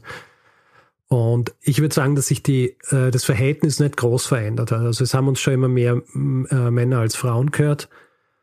Wir haben äh, ungefähr eine Verteilung von zwei Drittel zu ein Drittel. Und das Durchschnittsalter ist auch immer relativ gleich geblieben. Also es ist so irgendwie Ende 20 bis Anfang 40 ist, glaube ich, so der, der größte Teil, Mhm. oder? Ja.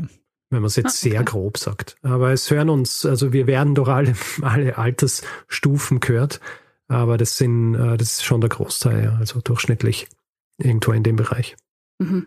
Wie hat sich die Erwähnung eures Podcasts bei Fest und Flauschig auf euren Podcast ausgewirkt? Habt ihr dadurch plötzlich viel mehr HörerInnen gehabt? Und dann schließe ich gleich die nächste an. Ähm, wenn ja, hat es irgendwelche positiven oder gar negativen Effekte, wenn plötzlich sprunghaft mehr Leute dazukommen? Also da gibt's äh, zwei Dinge dazu zu sagen. Einerseits, ja, wir haben gewisse Sprünge gehabt, die wir eben vor allem auch auf Spotify äh, gesehen haben, weil Fest und Flauschig ja Spotify exclusive ist. Das heißt, ähm, viele Leute oder der Leute, die es gehört haben, haben es äh, über Spotify gehört und ähm, da haben wir es in der Anzahl der Follower und auch der, der Hörer und Hörerinnen pro Folge dann gesehen. Also es hat einen gewissen Anstieg gegeben der auch geblieben ist. Ja, also das ist nicht so, dass dann wieder zurückgegangen ist. Also wir haben da schon äh, ziemlich, ziemlich gewonnen dadurch. Ähm, ich jetzt, kann es jetzt nicht irgendwie so in Prozenten oder so sagen, aber schon, äh, schon ein gutes Stück mehr, mehr Aufmerksamkeit kriegt dadurch. Und was Auswirkungen angeht, also nachdem wir das erste Mal bei Fest und Flauschig erwähnt worden sind, haben wir das Mail bezüglich unseres Namens gekriegt. Äh, ich gehe mal davon aus, dass diese zusätzliche Bekanntheit dann ein bisschen Anstoß war, auch uns darauf hinzuweisen, dass wir ähm, einen anderen Namen verwenden sollen. Und was ich toll finde, dass die Leute, die deshalb dazugekommen sind, eben auch dabei geblieben sind, weil das ist ja, also wenn ihr sagt, äh, Altersgruppe zw- 20 bis 5, äh, nein, 20 bis 40, kann schon sprunghaft sein, sowas. Und dann gehen die wieder weg, aber die sind alle geblieben. Das ist doch super. Also alle nehmen Nein, nicht oder an, viele halt. Also ich habe es jetzt äh, vor allem auch an der Anzahl der Follower auf Spotify erklärt. Also da ist ja, kann man ja am, am, am Podcast folgen. Bedeutet nicht, dass man jede, jede Folge hört, aber zumindest sieht man, wer äh, Interesse dran hat, unsere Folgen zu hören. Und dieser Anstieg, der ist schon geblieben. Ja, die Leute haben, sind dann nicht wieder entfolgt, weil sie es irgendwie super Fahrt gefunden haben. Gut, das war's aber auch schon mit Statistik. Sehr Dong. Neuer Blog. Jetzt habe ich nämlich nicht angekündigt, sondern einfach nur gesungen. Das hätte ich vorher auch schon Sehr machen müssen. gut, dass- gut, dass ich es noch dazu gesagt habe. Ähm, Werbung. Ist ja auch sowas Werbung. Neues bei euch. Es kam, Mhm. gab viele Zuschriften zur Werbung. Mhm. aber auch sehr lustige Sachen. Und ein paar davon lese ich euch jetzt vor. Sag. Die Entscheidung zur Werbung kam relativ plötzlich, fand ich. Wenige Folgen vorher klang das noch anders. Wie kam es dazu? PS, ich finde die Werbung gut. Ich möchte gar kein Feed ohne Werbung. Und das schließe ich noch dazu an. Ich glaube, ich würde eher die vier Euro im Monat zahlen, um eure Werbung zu hören, als vier Euro zu zahlen, um dann keine Werbung mehr zu hören. Weiß nicht, ob es anderen auch so geht. Ich finde, eure Werbung ist so erfrischend anders. Ja, ähm, was die Werbung angeht. Also grundsätzlich haben wir nie Interesse an Werbung gehabt, weil das ganze Ding ähm, als Hobby geboren wurde und auch als es größer wurde, haben wir gesagt, es ist weiterhin ein Hobby. Wir haben beide unsere Jobs, wir verdienen Geld, wir, wir brauchen Geld über Werbung. Ich glaube, der springende Punkt, dass wir dann gesagt haben, gut, wir wollen doch Werbung machen, ist, als wir, als wir es durchgerechnet haben und gesehen haben, dass wir jetzt so eine Reichweite haben, dass wir mit Werbeeinnahmen dafür sorgen könnten, dass über kurz oder lang wir das ganze Werkel äh, Vollzeit machen können. Das heißt, dass wir uns konzentrieren können auf den Podcast und, und äh, keinen Job nebenher mehr machen und mit dem Grundgedanken, dass, im, dass da eigentlich alle davon profitieren. Äh, wir profitieren, weil wir uns dem widmen können, was wir, was wir am liebsten tun und die Zuhörerinnen und Zuhörer profitieren davon, weil es natürlich mehr Zeit auch bedeutet, dass wir uns Dingen widmen können, die in den Jahren zuvor einfach liegen geblieben sind, wie zum Beispiel das Beantworten von Mails oder Kommentaren und solche Dinge oder auch äh, das längere Vorbereiten auf Folgen oder vielleicht extra Folgen und solche Dinge. Und ähm, ja, deswegen haben wir angefangen, Werbung zu schalten. Ich glaube, der entscheidende Punkt war auch, dass wir uns, dass uns klar war, wir, also unser Ziel ist äh, immer gewesen, den Podcast so lange wie möglich auch äh, machen zu können und ihn auch wirklich mhm. nachhaltig auf nachhaltige Beine zu stellen. Und der Aufwand, den Podcast zu machen, der ist schon in den letzten Jahren immer mehr gestiegen. Mhm. Und ich glaube, es war schon klar so, ist ähm, auf Dauer hätten wir, ohne dass wir sagen, wir reduzieren unsere Arbeitszeit, ähm, wäre das nicht gegangen. Und wir haben aber uns immer gescheut, Werbung auch irgendwie zu machen, weil wir uns nicht vorstellen konnten, dass wir damit ein nachhaltiges Modell schaffen, wie wir den Podcast auch finanzieren können. Und jetzt haben wir das und ich glaube, nachdem wir das Gefühl hatten, dass es jetzt funktioniert, äh, haben wir es gemacht und ich glaube, das hat auch, also soweit bislang ganz gut funktioniert. Ich glaube, wir haben jetzt einen Weg gefunden, dass wir den Podcast auch so auf äh, gute Füße stellen konnten. Ja, absolut. Und äh, ich ein Resultat ist, dass ich jetzt äh, Vollzeit-Podcaster bin. Yippie! Yeah. Yay, ich gratuliere. Also, danke. Also, ich äh, kann mich jetzt äh, voll und ganz dem Podcast widmen und freue mich sehr drüber. Und äh, wer mir jetzt Hinweise oder Feedback oder sonst wie schickt, hat äh, eine, äh, da gibt es eine viel höhere Wahrscheinlichkeit, dass er oder sie auch eine Antwort kriegt, äh, weil ihr jetzt auch Zeit habt, solche Dinge zu beantworten. Das ist aber wirklich, das, also mir ist das wirklich wichtig, auch zu betonen, ähm, das ist der Weg, den wir uns überlegt haben, dass, dies, dass dieser Podcast einfach auch noch lange, lange existieren wird. Genau, also es ändert sich ja auch nichts am, am Konzept oder sonst wie dadurch, dass wir jetzt Werbung machen, sondern es ist einfach eine Möglichkeit dafür zu sorgen, dass wir in 300 Wochen halt äh, 600 Folgen Jubiläum feiern können oder so. Ja. Oder in 700 Wochen ein 1000 Folgen Jubiläum. Aber also ich habe das total verstanden, dass ihr Werbung macht, weil also ich, ich, ich sehe auch an den vielen Fragen, wie schafft ihr das mit dem Pensum und wie viel müsst ihr nebenher arbeiten und wie viele Stunden in der Woche verbringen, äh, braucht ihr für eine neue Folge? Also den, den, den Leuten ist durchaus bewusst, wie wahnsinnig viel Arbeit das ist. Hm. Und wenn man das hauptberuflich machen kann, dann ähm, ja, Win-Win. Ja. Ja, voll. Und ich meine, ich verstehe natürlich auch die Einwände von Leuten, die sagen, sie, sie mögen Werbung nicht. Und ähm, aus dem Grund haben wir zum Beispiel auch die Möglichkeit gegeben, dass man über Steady äh, einen Feed kriegt für vier Euro im Monat und man kriegt auch eigentlich einen zweiten dazu. Also sind es zwei Euro im Monat, um, um keine Werbung äh, anhören zu müssen. Und ich glaube, das ist ein ganz guter Deal. Mhm. Ich denke auch, ja. Das ist, also ich habe auch das Gefühl, wir hatten ja wirklich, also ich hatte schon Angst, auch Werbung zu schalten, weil ich nicht wusste, was passiert, wie verändert es auch diesen Podcast. Und muss sagen, die Sorgen haben sich alle nicht bewahrheitet. Es ist genauso gekommen oder so gekommen, wie wir es erhofft hatten, dass es einfach hm. äh, gut funktioniert, dass wir jetzt auch wirklich ähm, dich äh, Vollzeit anstellen können. Und äh, ja, weiterhin schön, äh, weiterhin gute Folgen produzieren können. Ja. Mhm. Da gibt's auch noch einen, einen schönen Kommentar. Ich finde euer Werbeformat übrigens ausgesprochen ansprechend, insbesondere Richards geradezu ikonisches Ende der Werbung. das ist ikonisch. Das ist doch schön. Ikonisch. Ja. So wie alles auch äh, irgendwie durch Zufall entstanden. Ja. Weil wir gesagt haben, wir müssen, wir müssen den Blog irgendwie begrenzen. Und Mhm. dann habe ich halt gesagt, ja gut, ich sage Werbung und Ende der Werbung und das war's. Jetzt haben wir auch Musik drunter, ähm, damit es auch gleich identifizierbar ist für alle, die irgendwie drin landen, damit sie nicht das Gefühl haben, gut, wir, das ist irgendwie redaktioneller Teil, damit es auch getrennt ist. Genau. Und ähm, ich denke, es ist auch fair, dann zu sagen, gut, wer wirklich keine äh, Werbung hören will, kann sich davon auch wirklich freikaufen. Und die Werbung dauert eins bis, ja, so meistens so ein bis drei Minuten. Und äh, Hm. das denke ich, von der Länge her kann man, kann man das, glaube ich, argumentieren, dass man bei einer Folge, die 50 Minuten hat, drei Minuten Werbung hat. Ja, Und denke auch. wir auch beschlossen haben, dass wir erstmal nur Pre-Rolls machen. Genau. Wollt ihr Also- kurz erklären, was Pre-Roll heißt? Eine Pre-Roll ist eine Werbung, die am Anfang der Folge läuft. Also quasi nach unserem Intro. Da kommt die Werbung im Gegensatz zu einer Mid-Roll, die mittendrin kommt oder einer Post-Roll, die ganz am Schluss kommt. Aha, gut, das kenne ich mich auch aus. Ja, ich würde sagen, es ist genug zur Werbung, oder? Dong, nächster Block. Ich nenne sie Lieblings- und Flops und Top 3s. Könnt ihr euch wahrscheinlich schon ein bisschen was vorstellen drunter. Ich lege los.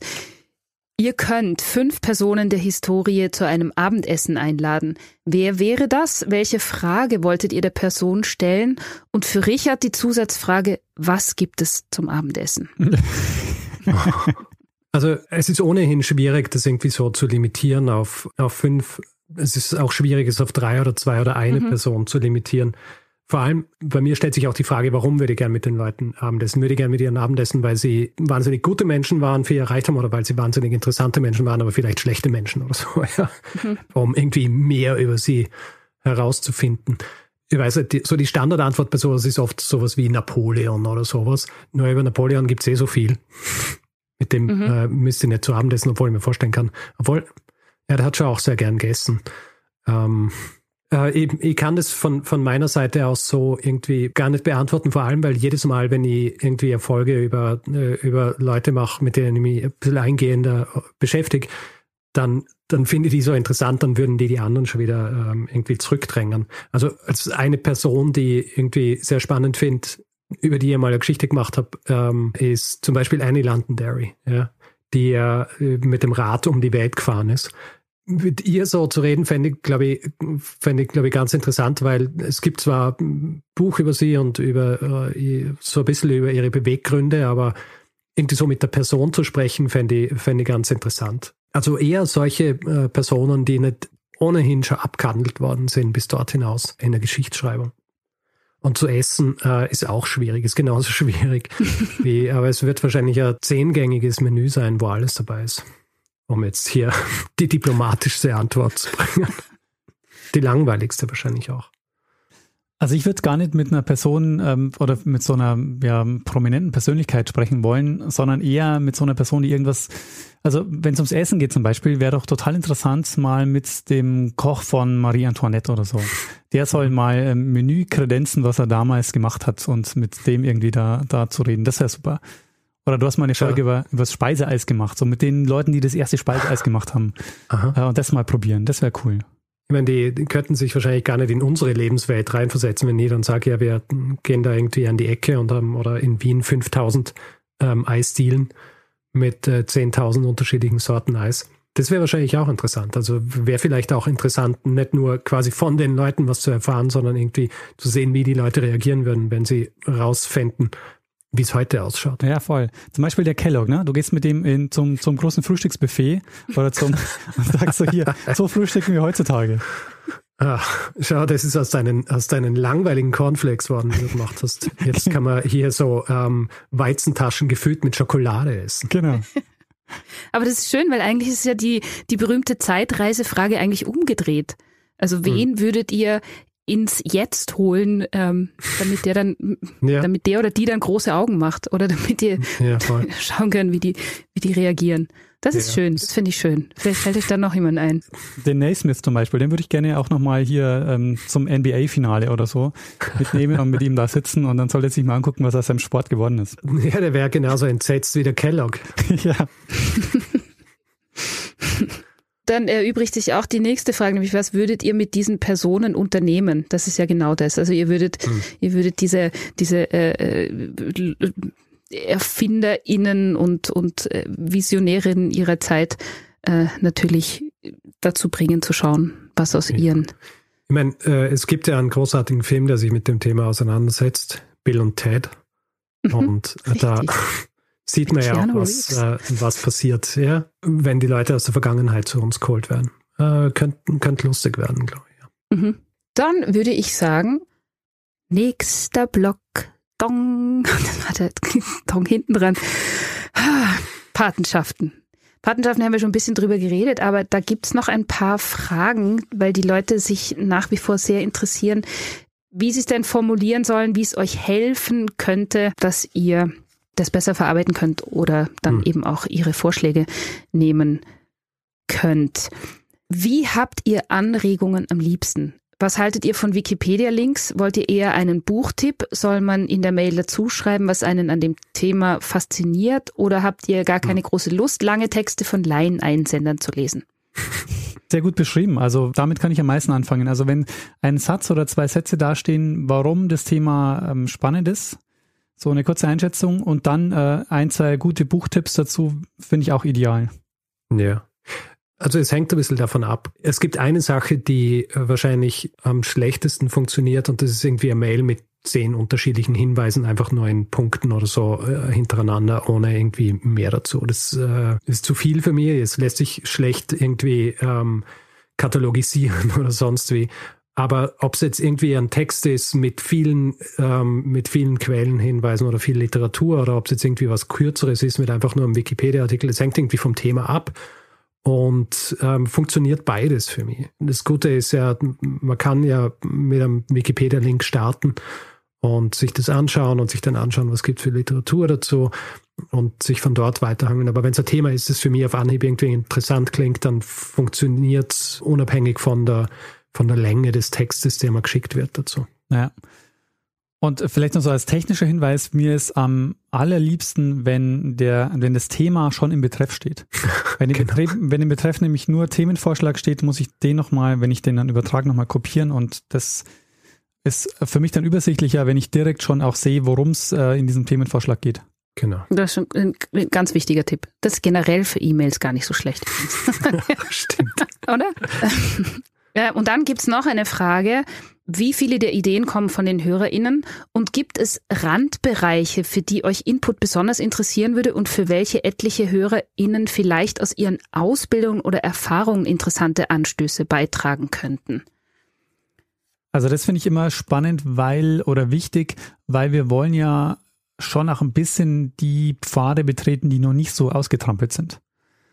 Also wir erzählen schon nach Geschichten, die bekannt sind oder die äh, von denen es auch schon ähm, Geschichten gibt. Aber es ist schon auch immer schön, auch so Pfade betreten zu können, wo man weiß, da gibt's jetzt nicht so ähm, schon die fünf populärhistorischen Bücher und ähm, eigentlich ähm, bereiten wir noch mal auf, was eh schon jeder weiß. Insofern ähm, bin ich immer dankbar über so auch persönliche ähm, Erfahrungen. Also zum Beispiel, wenn, wenn wir Besuch bekommen, äh, eine Folge zum Beispiel der Dick Tree, der geht zurück aus dem, auf, auf den Besuch, den, den wir aus Australien hatten. Er war hier und ich sag zu ihm, hey, was für, was für Geschichten erzählt ihr euch äh, in Australien? Und dann sagt er, ja, wir kennen hier alle den Dick Tree. Und dann so, und so kam diese Geschichte zu, zustande. Mhm. Hm. Gut, dann haben wir da zum Thema Patenschaften auch zwei Einspieler mit Gruß. Lieber Richard, lieber Daniel, alles Gute zur 300. Sendung. Und eine schnelle Frage an euch äh, zu den Themenpaten und äh, die Themenvorschläge, die ihr bekommt.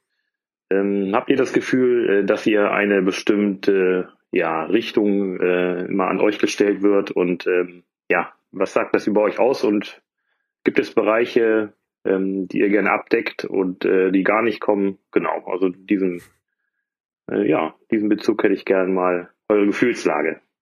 Also macht weiter so. Vielen Dank.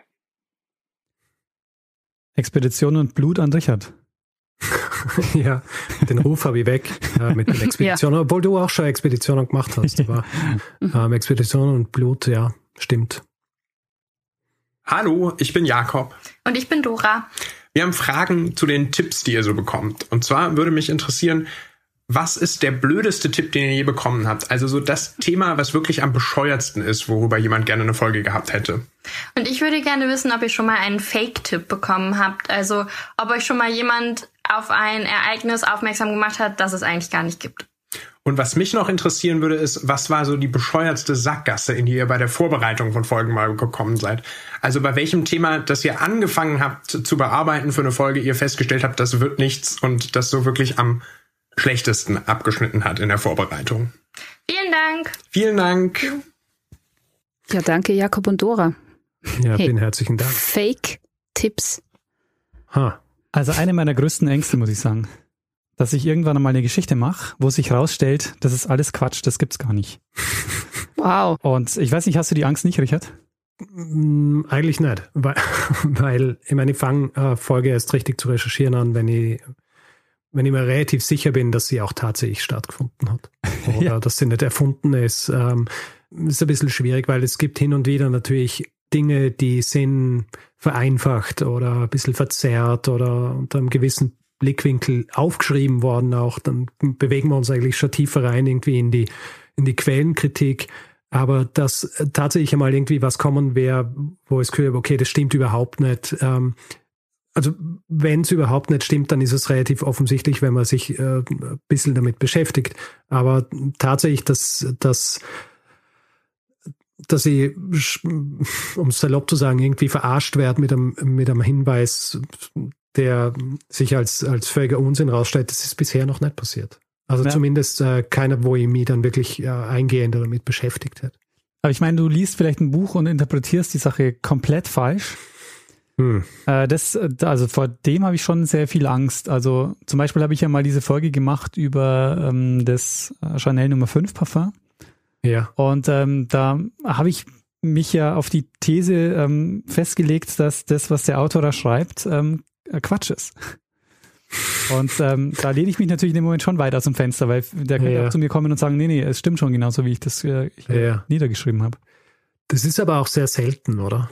Ja, na, Hedi Lamar ist auch so eine Folge, wo ich ja. dachte, ah, kann ich das wirklich so behaupten? Ähm, stellt sich raus, Gut, ja. Aber bei, aber, ja. ja. bei Hedi Lamar hast du, hast du die Bestätigung ja auch durch die, durch die Autorin der Biografie gehabt, oder?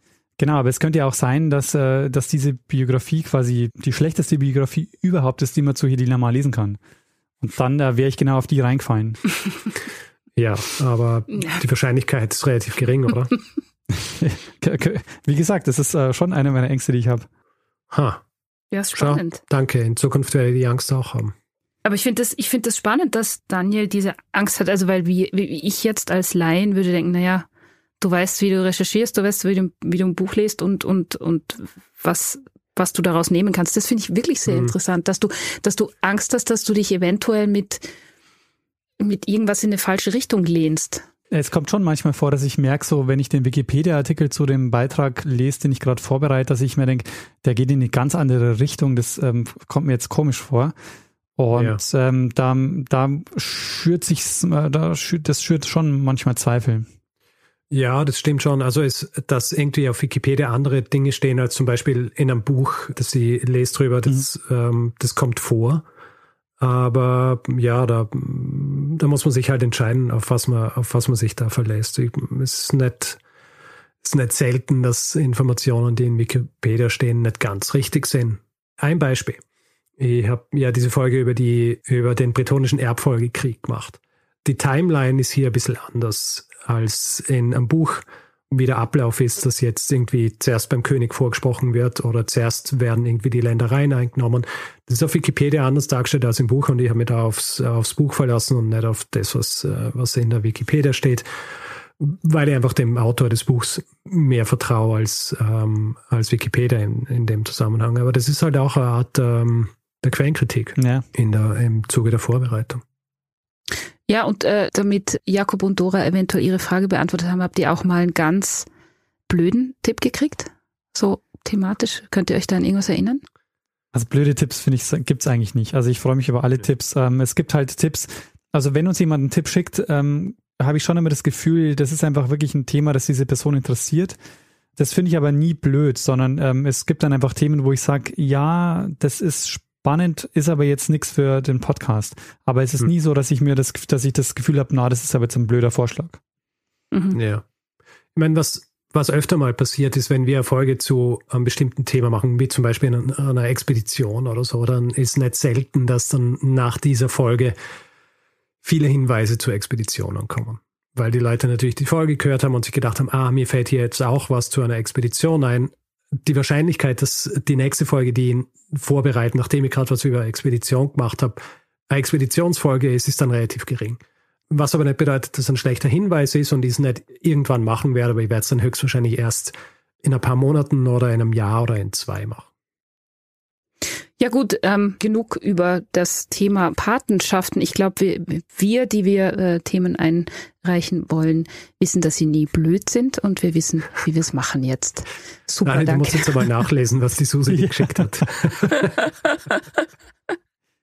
ich glaube, es ist ein relativ langes Mail und es ist ich wahrscheinlich zu lang. Jetzt ich, im Nachhinein betrachtet. Egal, ich lenke jetzt ab vom Thema und äh, schlage vor, du spielst den Einspieler Nummer 11. Lieber Richard, lieber Daniel, hier sind Chris und Jan vom Podcast Wixpedition. Wir wünschen euch alles, alles Gute zur 300. Folge. Wir möchten euch vor allen Dingen auch ganz doll dafür danken, dass ihr immer schön dabei geblieben seid, denn ihr seid einer der Gründe, warum wir selber angefangen haben, Podcasts zu machen und hören bis heute sehr gerne eure immer noch sehr spannenden und interessanten Beiträge. Also bleibt weiter dabei und gebt uns Woche für Woche eine neue Geschichte aus der Geschichte. Wir hören uns dann zur 500. wieder. Macht's gut. Tschüss. ja. Äh, sehr gut. Ja, schön, äh, Leute zu inspirieren. Das ist auch was, was mich immer sehr freut. Je mehr Podcasts existieren, äh, desto besser ist grundsätzlich für, für alle, die Podcasts machen. Ähm, deswegen, ja, freue mich immer sehr drüber, wenn wir da vielleicht äh, ein bisschen einen Einfluss gehabt haben. Das ist schön. Und dann gibt es mehr zu hören. Wenn mehr Leute mehr Podcasts machen, gibt es noch mehr zu hören. Richtig. Und dann gibt es auch noch mehr Leute, die Podcasts hören. Und dann Richtig. hören uns wieder mehr. Also es ist ein Kreislauf. Sehr gut. Wir kommen zum nächsten Block. Bücher. Auch ein sehr, sehr ähm, gern gefragtes äh, Thema, was ihr denn so, wie ihr denn so und wie schnell und so und überhaupt lest. Und ähm, ich fange mal an zu fragen. Ich frage mich jedes Mal, ob ihr die Bücher, die ihr meist für eure Recherche lest, selbst kauft. Ihr erwähnt, glaube ich mal, was davon, dass ihr gern und oft im Buch kommentiert und markiert. Leid oder digital lest. Ich stelle mir eure Wohnungen vollgestopft mit Literatur vor, in Klammer gemütlich, Ausrufezeichen, und würde mich freuen, wenn ihr widerlegen oder bestätigen könntet. Viele Grüße und macht weiter so, Christina. Hm. Also ich leihe eigentlich äh, ganz selten und kaufe die Bücher, kaufe aber mittlerweile ähm, in erster Linie digital, also E-Books. Aus dem Grund, weil meine Wohnung schon vorgestopft ist mit Büchern und ich einfach keinen Platz mehr habe, wo ich sie ablegen kann. Also allein äh, auf meinem Nachtkastel und ums Nachtkastel herum sind fünf Bücherstapel die jetzt, wo ich Vollzeit-Podcaster bin, äh, hoffentlich ein bisschen schneller abtragen kann als vorher. Aber ähm, ja, digital eignet sich deswegen halt auch gut, weil ich dann in der Vorbereitung das alles am Computer auch lesen kann und hin und her springen kann und so weiter. Grundsätzlich besitze ich gern Bücher, aber äh, da muss ich wohl mal in eine größere Wohnung ziehen, aber wie wir ganz am Anfang ja schon festgestellt haben, kann ich nie umziehen. Von daher wird es wahrscheinlich digital bleiben. Also ich mache auch fast alles nur noch digital. Also wenn ich es digital bekomme, das Buch, dann kaufe ich es mir auch digital. Äh, und für mich ist es mittlerweile für den Workflow auch wahnsinnig wichtig, dass es digital ist, weil äh, wenn ich mir was markiert habe im Buch, dann will ich das nicht abtippen müssen, sondern ich will das äh, direkt in mein Dokument kopieren können. Mhm. Und ich nutze da zum Beispiel so ein Tool, das heißt Sotero. Ähm, das ähm, ist auch so eine ja, Literaturverwaltung, das nutzt man auch in der, in der Forschung ganz viel. Und da ist es zum Beispiel so, wenn ich da ein PDF habe und da mache ich eine Markierung, dann wird automatisch das, was ich markiert habe, mir in ein Dokument kopiert.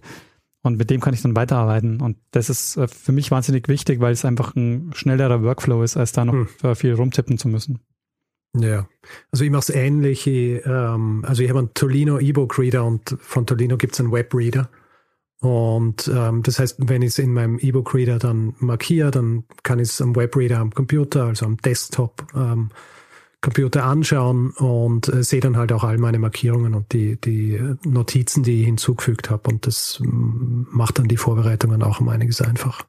Okay, das ist interessant, dass es ganz viel digital ist. Und das klingt natürlich wahnsinnig verlockend, wenn das Copy-Paste wegfällt.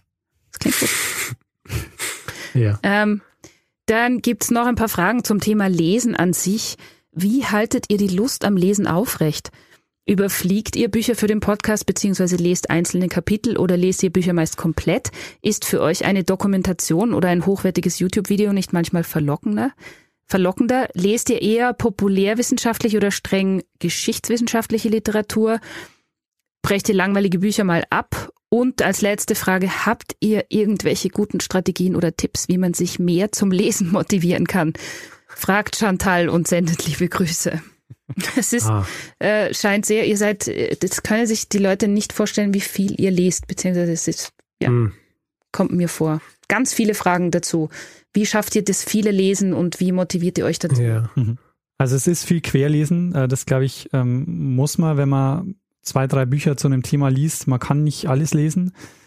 Äh, man muss sich auf bestimmte Aspekte auch fokussieren, was übrigens auch in der, in der Forschung so ist. Also niemand liest da komplette Bücher oder so, sondern das sind halt vor allen Dingen Aufsätze und Teile von Büchern, die man dann liest. Mache ich so und ich denke, Richard, du machst es auch so. Hm.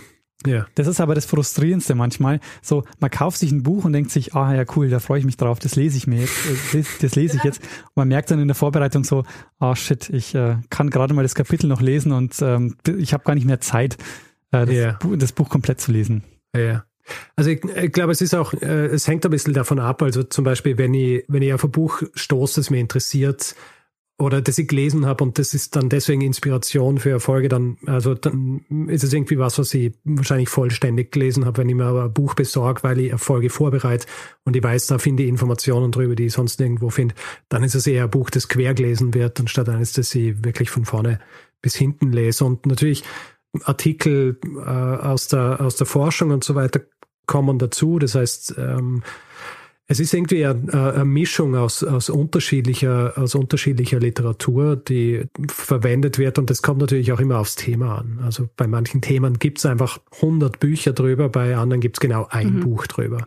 Mhm. Ähm, deswegen kann man es nicht allgemein gültig für alles sagen, aber grundsätzlich wird schon viel quer gelesen und was die Motivation angeht, zu lesen, ist einfach direkt verknüpft mit, mit, unseren, mit unserem Aufnahmerhythmus. Das heißt, äh, wenn ich weiß, dass ich in ein paar Tagen die Folge aufnehmen muss, dann, dann lese ich dieses Buch halt. Ja. Weil ich keine andere Wahl habe. Ja, es ist, es ist echt interessant, weil äh, wenn ich überlege, wann habe ich das letzte Buch wirklich so aus reinem Interesse und gar nicht, weil ich es für den Podcast verwenden will, gelesen. Und das ist ewig her. Also ich glaube, ich habe seit ja, wir den Podcast machen kein Buch einfach mal so, oder Belletristik, glaube ich, habe ich schon ewig nicht mehr gelesen. Hm. Ich muss sagen, es ist ein Grund, warum ich mich auch freue, dass ich jetzt Vollzeit diesen Podcast machen kann, weil ich, weil ich tatsächlich mehr, mehr Zeit für Freizeitlesen habe.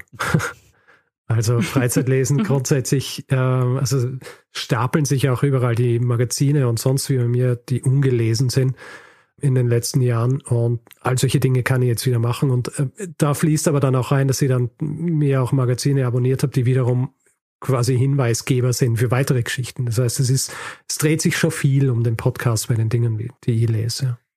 Und irgendwo war die Frage, lest ihr, schafft ihr es Tageszeitung zu lesen oder welche, also Richard hat gesagt, hm. er hat so ein paar äh, Magazine abonniert, die wahrscheinlich monatlich oder so rauskommen. Monatlich, ja.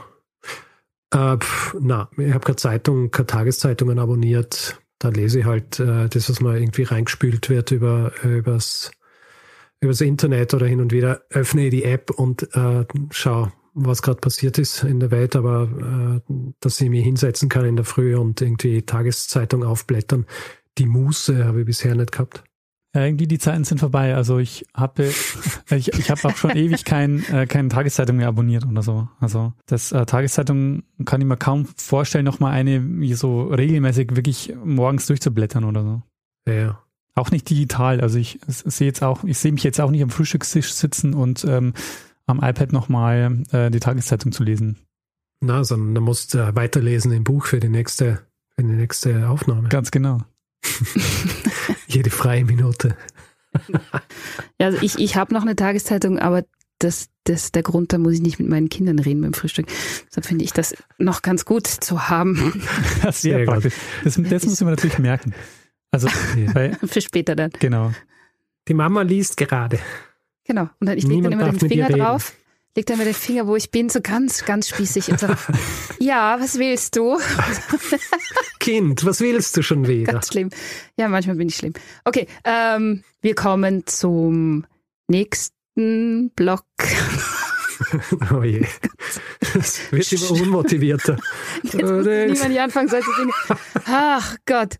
Studium. Hören euch eure ehemaligen Dozenten und Innen eigentlich zu? Ich denke nicht, oder? Na. Ähm, ich glaube nicht. Also äh, nicht, dass ich es wüsste. Ich bin ja oft überrascht, wer uns alles hört. Ja. Also wenn ich wieder irgendwie von Leuten höre, die so sagen, ah ja, höre ich auch, oder über Umwege, dass uns jemand hört, bin ich überrascht. Aber äh, ich meine, es, es kann sein. Es ist ja auch so, dass uns tatsächliche Historikerinnen und Historiker hören, äh, die, die wirklich in der Forschung sind, aber niemand, bei dem ich war, glaube ich. Ja, ich wüsste auch von niemandem. Also zumindest haben wir noch irgendwie böses Feedback kriegt in die Richtung. Ja, so, aha, nichts gelernt bei mir. Genau. Ist vielleicht auch gar nicht so schlecht dann. Super. Ähm, nächste Frage. Ihr seid beide ausgebildete Historiker. Wie sehr helfen Wissen und Fähigkeiten aus dem Studium beim Podcast und wie viel ist es dann doch vor allem die Begeisterung für eure Themen? Also, ich glaube, es hilft sehr, sehr viel, weil und ich meine, das ist auch so, dieses, wenn Leute sagen, dass sie Geschichte studiert haben, ja, haben ja viele dann die Vorstellung davon, gut, man hat jetzt quasi alles über Geschichte gelernt, ja, jedes, äh, jedes Datum, jeden Namen und so weiter, aber in Wirklichkeit geht es ja in so einem Studium und auch grundsätzlich in so geisteswissenschaftlichen Studien darum, dass man ein gewisses Rüstzeug mitkriegt, wie man Dinge betrachtet, wie man, wie man sich mit Quellen auseinandersetzt und solche Dinge. Und das hilft natürlich wahnsinnig bei den Geschichten, die wir machen. Ja, also zu identifizieren, was ist eine Quelle, die, die vertrauenswürdig ist, was ist Literatur, die sinnvoll ist und, und solche Dinge. Das, das sind schon Sachen, die ich im Studium mitkriegt habe. Gewisse Be Begeisterung für die Themen hilft natürlich auch, kann aber natürlich auch irgendwie schädlich sein, wenn man zu begeistert ist von was und dann ignoriert, dass gewisse Ungereimtheiten gibt in der Geschichte. Deswegen, äh, ja, es ist auf jeden Fall es ist auf jeden Fall schon sehr hilfreich, was, was mir im Studium mitgegeben worden ist. Ich würde auch sagen, es ist sogar essentiell, weil du lernst in, im Studium, wie du äh, recherchierst, wie du an Literatur kommst, ähm, was es für Literatur gibt und wie du die auswertest. Und das ist genau das, was wir im Podcast auch machen. Insofern äh, würde ich sagen, wir machen oder wir bereiten alle zwei Wochen so ein kleines Referat vor für die Uni. genau. Für das wir äh, nicht direkt benotet werden. aber hin und wieder Feedback kriegen. Genau. Sehr schön. Weil die Frage paar Mal kam, würdet ihr ein Studium im Bereich der Geschichte empfehlen? Ich bin Anfang 20 und habe das Fach Abi. Also in Wahrheit die Frage, würdet ihr heute nochmal Geschichte studieren und es anderen empfehlen? Ja, sicher. Ja. Also gibt es gar keine Frage für mich. Wen Geschichte interessiert, der oder die soll Geschichte studieren ich meine, ich bin jetzt vielleicht auch nicht irgendwie so das beste, ähm, das beste Beispiel. Als ich angefangen habe zu studieren, habe ich mir nicht groß Gedanken darüber gemacht, ob ich äh, dann irgendwie ähm, vom Studium selber leben kann. Und äh, es ist auch tatsächlich so gewesen, dass fast alle meine Jobs, die ich gehabt habe, mit dem Geschichtestudium nicht wirklich was zu tun gehabt haben. Natürlich, wenn man sich vornimmt, vom Geschichtestudium zu leben und dann auch tatsächlich Geschichte als Job zu haben, in egal welcher Ausformung, sei es in einem Archiv oder tatsächlich in der Forschung oder sonst wie, dann ist er ist eine andere Sache. Aber ich denke, und es hat auch mit dem zu tun, was ich vorhin gesagt habe, wer, wer Geschichte studiert, bekommt äh, gewisses Rüstzeug, das man in vielen unterschiedlichen Jobs verwenden kann, die vielleicht auch überhaupt nichts mit Geschichte zu tun haben. Ich bin ja auch der Meinung, dass Managementpositionen hervorragend mit Geisteswissenschaftlern oder Geisteswissenschaftlerinnen besetzt werden können, weil, weil man eben auch lernt, das Big Picture zu sehen. Und ich glaube, sowas ist ganz wichtig in allen Bereichen und auch in Managementfunktionen. Also ich würde auch auf jeden Fall zu einem Geschichtsstudium raten. Allerdings ähm, denke ich mal, darf man sich nicht zu sehr Hoffnungen machen, dann auch in der, in der Forschung oder in der, in der historischen oder in der Geschichtsforschung dann zu arbeiten. Äh, sondern man muss sich vielleicht auch wirklich dann überlegen, worauf hat man noch Lust und sich dann auch so ein paar Pläne zu überlegen, was man dann vielleicht mhm. auch so nebenbei noch machen kann wie Richard schon gesagt hat, ähm, der, die, die Jobs, die er dann hatte, waren immer andere. Bei mir war es so, ich habe erstmal versucht, auch in der Forschung ähm, zu, zu bleiben, habe dann auch äh, eine Doktorarbeit gemacht und äh, bin dann eben in den Bereich Wissenschaftskommunikation übers Podcasten gekommen. Äh, das war dann quasi mein Plan B und ich denke, das ist nicht schlecht, wenn man sich überlegt, was macht einem noch Spaß und was kann man dann, wie kann man das Wissen, das man im Studium erlernt hat, eben auch für andere Sachen nutzen. Hm. Ja, ich glaube, bei mir war es einfach gut, dass ich mich immer auch für andere Dinge neben meinem Studium interessiert habe, die dann auch der Grund waren, dass ich die Jobs gekriegt habe, die ich dann auch gemacht habe. Und dass ich, keine Ahnung, auch gern geschrieben habe und, und so weiter. Und das hat schon auch geholfen.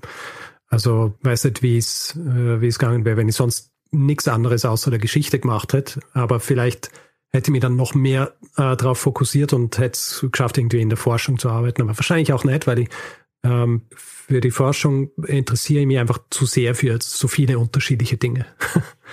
Und ich glaube, ich, ich kann es mir nicht vorstellen, einfach bis ans Ende meiner Tage mir auf ein sehr spezifisches Thema zu fokussieren. Ja, das war für mich auch der Grund, warum ich dann auch aus der Forschung raus bin und äh, das Podcasten ja auch so viel Spaß macht, weil man sich wirklich alle 14 Tage mit was Neuem beschäftigen kann, was einen total reizt. Also unser Fazit ist, ähm, ja, studieren, aber nicht darauf verlassen. genau. Schön. Ähm, es kam tatsächlich ein paar Mal die Frage äh, nach dem, was ihr, welches Hauptfach ihr studiert habt, worauf ihr euch spezialisiert habt, was für Nebenfächer ihr hattet und an welche Universität ihr studiert habt. Wollt ihr das ganz kurz beantworten? Also ich habe äh, mein gesamtes Studium an der Uni Wien gemacht und mein wissenschaftlicher Fokus war das frühe Mittelalter. Die Merowinger. Das erzähle ich, glaube ich, eher mal in einer Folge, ich glaube, als ich über Fredegund und und Brunhild ähm, Sprech, ja. die Folge mit den vielen unterschiedlichen Namen. ja. Ähm, na, bei mir war es die Uni Regensburg, dann die Uni Wien und ich habe ähm, ganz unterschiedliche Sachen noch, also ich war eingeschrieben in ganz vielen Sachen, ähm, in Geschichte, Philosophie, Germanistik, auch so Kommunikationswissenschaften, oh, habe aber nur Geschichte abgeschlossen letztendlich dann. Hm. Ja, ich habe auch ein paar andere Sachen noch dazu studiert. ein bisschen Japanologie. Ja, stimmt. Anglistik hast du auch noch gemacht, ne? Anglistik, ja. Also, ihr wart viel auf der Uni. Naja, also ich habe ja dann sogar, als ich fertig war, noch Informatik angefangen zu studieren. Und ah, ich wow. muss sagen, wenn ich die Möglichkeit hätte, würde ich eigentlich ähm, mein ganzes Leben lang nur studierend verbringen. Also ich äh, würde eigentlich am liebsten das nächste yeah. Studium anfangen. So ein Langzeitstudent, gell? Ja. Der dann allen auf der Tasche liegt. ja, deshalb geht's ja leider nicht. Aber also studieren ist eigentlich der geilste Zustand überhaupt. Ja, aber in Wahrheit, aber, aber das hast du ja vorhin schon gesagt, in Wahrheit macht ihr das ja jetzt in klein. Genau. Ihr macht jede ja. Woche ein Referat und sucht euch die Themen äh, schönerweise quasi selber aus und ja, und lernt die ganze Woche sozusagen. Genau. Ja. Also es, es ist quasi das, ähm, der beste Teil des Studiums, nämlich neue Sachen lernen, ohne den schlimmsten Teil, nämlich dafür benotet zu werden. ja. Wobei, vielleicht sollte man damit anfangen. Ich kann dir jedes Mal so, eine, so einen Schein ausstellen. Ja gut, dann, äh, dann machen wir den Podcast aber nicht mehr sehr lang. Das ist so, sammeln Sie Punkte. Ja. das wir machen. Okay, ihr Lieben. Nächster Block. Oh, das war schon motivierter. Das, ja, jetzt kommt, ja, jetzt kommt äh, die, die Techniknummer. Oh, Technik. das, das machen wir schnell. Da, da gibt es nur so Frage-Antwort. Da, da okay. brauchen wir auch gar nicht diskutieren. Habt ihr zu Hause ein Tonstudio? Nein. Nein. Gut, also, nächste kommt Frage. Kommt an, was man als Tonstudio bezeichnet. Mein Sto Tonstudio ist mein Schlafzimmer. Das zum Glück sehr klein ist, deswegen ist es ähm, nicht sehr hallig. Mhm. Und ähm, da habe ich halt mein Mikrofon am, am, am Schreibtisch und das war's. Ja, genau, bei mir auch. Ich hänge nur immer zur Aufnahme so eine Decke vor mich hin, weil der Raum sonst ein bisschen halt. Ähm, und ansonsten ist es hier der, der Schreibtisch, der aber bald raus muss. Weil es zum Aha. Kinderzimmer werden muss. Ah, dann brauchst du ein neues Aufnahmezimmer. Zimmer, weil geht ja dann nicht mehr zusammen. Genau. Und ähm, dafür reicht aber die Wohnung nicht. Ah. Aha. Tja. Wir werden sehen. Wir folgern daraus. Ja. Ähm, Du musst umziehen. Oder ein Studio mieten. das geht natürlich auch. Äh, äh, extern arbeiten. Ja. Wer kümmert sich um die Technik? Wer verwaltet die Konfigurationen, Systeme, Websites etc.? Daniel oder Richard? Zum Beispiel Nextcloud. Wer setzt das auf und bringt es zum Laufen? Richard. Das mache ich. Das war schon die Also- Antwort. Hm, Also die, die Podcast-Technik an sich, anfangs, das war alles der Daniel, weil Daniel der Podcaster war. Ich habe nur geredet, ich habe nicht einmal meine eigenen Folgen geschnitten. Und erst mit der Zeit ähm, habe ich dann angefangen, selber zu schneiden. Und ähm, das Headset, äh, das ich jetzt im Kopf habe und auch meine externe Soundkarte, das waren Dinge, die der Daniel mir ganz am Anfang gegeben hat. Die verwende ich noch immer. Mikrofone habe ich aber dann ähm, neue gekauft und, ähm, und so weiter. Aber die Technik auf der Website, also Website aufsetzen und so weiter, das ist ähm, alles auf meinem Mist gewachsen, vor allem weil ich mir auch in den Kopf gesetzt habe, wir müssen alles selber hosten. Dann habe ich halt die Arbeit reingesteckt und mache das noch immer. Mhm. Und da, da gibt es eine Frage, welche Mikros verwendet ihr? Weil du gerade gesagt hast, du hast ein neues, ein neues Mikro oder mehrere. Ja, ja.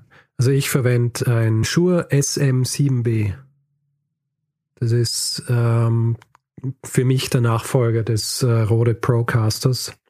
Ich glaube, irgendwann habe ich mir in den Kopf gesetzt, dass, ähm, dass es noch besser ist. Und ich glaube, es ist ein bisschen besser, aber ähm, nicht viel. Ja, man kann den Vergleich hören ähm, bei mir. Das verwende ich nämlich äh, und ab und zu auch, je nachdem, wie die Hintergrundgeräuschsituation ist, ähm, habe ich auch so ein Headset, so ein Biodynamic Headset. Genau, das war auch das, mit dem wir, glaube ich, die ersten 50 Folgen oder so aufgenommen haben, oder? Ja, genau.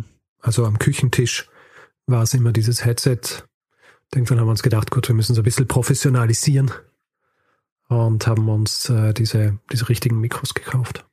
Gab es ein schlimmstes technisches Desaster? Ja, wir hatten einmal eine Gastfolge, wo das mit Studio Link und so nicht ganz, äh, überhaupt nicht funktioniert hat und wir hatten Oh ja. totale Probleme, uns dazu ähm, zusammenzuschließen und das war dann irgendwie so ein Gewurschtel aus Skype und anderen Möglichkeiten Mhm. und wir haben uns gar nicht richtig äh, verstanden und das war furchtbar. Ja, das war nicht so gut, aber ähm, ansonsten verblüffend wenig technische Schwierigkeiten. Also ich glaube, die größte technische Schwierigkeit, die wir gehabt haben in den letzten Jahren, war unser Server, der immer wieder eingegangen ist, weil, ähm, weil zu viel, weil zu viel unser Feed abgefragt worden ist oder ähnliches. Aber mittlerweile ähm, läuft der stabil. Es hat eigentlich immer recht einwandfrei funktioniert, was wir machen. Da schließt sich die Frage an, wie lange hat es gedauert, bis ihr die Technik auf einen für euch zufriedenstellenden Stand hattet? Beziehungsweise welches Equipment, welche Software wollt ihr euch in Zukunft noch zulegen? Viele Grüße, Rebecca. Also Habt ihr eine Wunschliste? Nicht wirklich.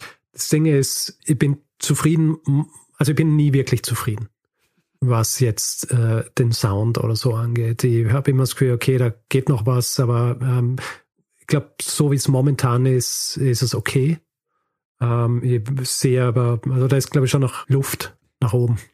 Ja, so geht's mir auch. Also richtig zufrieden bin ich nie. Ähm, also weder mit der Technik noch mit äh, so dem, wie wir es machen. Also es gibt immer, äh, immer Punkte, wo ich mir denke, ah, das könnte man schon noch ein bisschen besser machen, aber Ja, ja. ähm, das betrifft eben auch den Sound. ja. Also ich glaube grundsätzlich in unserem Workflow, den haben wir eigentlich schon recht gestreamlined, oder? Ja, würde ich auch sagen. die Art und Weise, wie wir uns zusammensetzen, das Aufnehmen, zusammenfügen, schneiden und so weiter, das ist schon recht eingespielt. Ich glaube, da gibt es nicht wahnsinnig viel Optimierungspotenzial. Es gibt wahrscheinlich immer Poten äh, Optimierungspotenzial, was jetzt die Mikrofone oder dann Equalizer-Einstellungen und sonst wie angeht oder wie wir das ganze Werkel schneiden, aber äh, grundsätzlich ist der derzeitige Stand okay. Okay, da, dann dazu noch eine kleine Frage bezüglich der Aufnahme. Wie lang ist die Aufnahme original und wie lang sitzt ihr beim Schnitt? Da kam auch sehr oft die Frage. Die meisten Folgen sind irgendwo zwischen 50 Minuten und einer Stunde in der Rohfassung.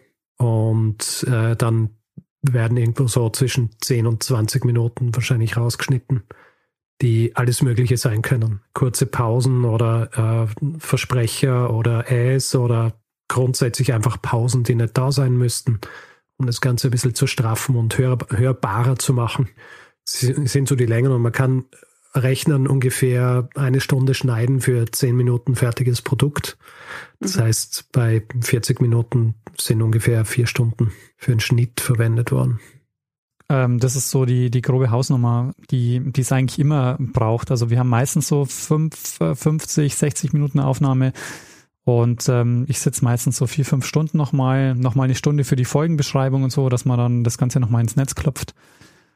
Und ja, also der, die, Nachbereit die Nachbereitungszeit ist schon auch nochmal mindestens ein bis zwei Abende. Ja, eben, es ist nämlich nicht fertig, wenn man es eingesprochen hat, ja. sondern man muss ah, da noch schön. ganz viel schneiden. Ja. Und zwar viele Stunden, ja. I feel you. Ähm, ich habe noch, ich hänge noch ein paar Fragen äh, hintereinander die äh, alle ein bisschen ähnlich sind. Habt ihr Aufwärmrituale für eure Stimme? Habt ihr irgendwann ein Sprechtraining gemacht? Und dann will jemand wissen, wie kann es sein, dass der Richard die ganzen ungarischen Namen immer so akkurat ausspricht? Hat er ungarische Roots? Sollen wir die Frage gleich beantworten, weil ähm, die kannst du eigentlich beantworten. Weil ähm, dein Mann ist verantwortlich dafür, dass sie die ungarischen Namen richtig ausspricht. Wow, ach so. Ja. Okay. Vielleicht ist mein Mann ja. auch für diese Frage verantwortlich. Wer weiß. Ja. Who knows? Weil ja, ich schreibe immer über Signal so, du, wie spricht man den Namen aus? Und er, und er spricht immer dann ein. Und ich versuche den so gut wie möglich nachzusprechen. Und hast du das in anderen Sprachen auch? Sprachcoaches? Ähm, für frühere Folgen, ich glaube für Russisch habe ich es einmal gehabt, äh, für die Olga-Folge. Sonst aber nicht. Es ist hauptsächlich Ungarisch. Ungarisch ist halt auch noch immer, immer Spur schwieriger weil es äh, sehr hm, komplex ist. Mhm. Und ähm, bezüglich Sprechtraining und, und Aufwärmrituale für die Stimme, macht ihr da irgendwas oder macht ihr einfach? Wir machen einfach. Naja, also ähm, das ist schon so ein Punkt. Ich hatte irgendwann mal mir überlegt, so ein, also ich habe, glaube ich, auch mal so ein Sprechtraining gemacht, weil ich mir dieses äh, rollende R abgewöhnen wollte.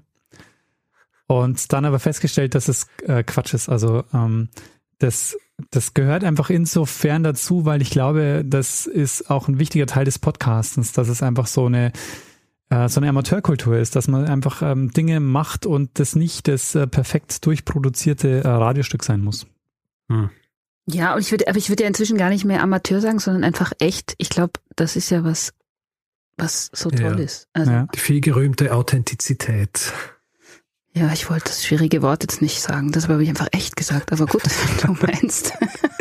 ich bin irgendwann einmal interviewt worden äh, für irgendein Video bei einem Barcamp oder so. Und ähm, da wollte ich auch Authentizität, Authentizität sagen. Mhm. Und das hat sich genauso angehört. Und dann habe ich irgendwann habe ich es einfach geübt. Deswegen kann ich es auf Anhieb sagen. Sehr gut. Und letzte Frage: Hört ihr euch die Podcasts, also hört ihr eure Podcasts nochmal selber an? Also ich nehme schon an, oder? Nach dem Schneiden hört man sich nochmal an? Ja. Ja. Also ich höre es mir auch meistens nach dem Veröffentlichen nochmal an. Ah. Um, äh, also ich höre ja meistens die Sachen eh schneller und ähm, also ich hatte immer, das ist immer in mein Arbeitsweg ist so 20 Minuten und das ist dann der perfekte Weg, um in der einfachen Strecke einmal die Folge nochmal durchzuhören und zu gucken, ob auch wirklich so alles passt. Hm. Das machst du mhm. nach dem Veröffentlichen. Ja. Bringt da nicht mehr viel, oder? Nee, aber ich äh, krieg noch mal so ein Gefühl, ob äh, ich mit der Folge zufrieden bin oder nicht. Bringt dann auch nicht mehr viel, oder? nee, aber doch für die nächste Folge bringt's mir wieder was, weil dann weiß ich, ah, das hast du aber nicht so gut erzählt, das musst du in Zukunft besser machen. Hm. Ja, verstehe schon. Na, ich höre sie, also wenn ich Folgen wieder höre, dann nur, wenn meine Freundin sie auflegt beim Kochen oder so. Und dann fällt's mir aber auch immer ein bisschen schwer weil ich, also irgendwie so zuzuhören, weil ich habe immer Angst, dass sie dann Unsinn reden, obwohl ich es eh geschnitten habe selber und so weiter.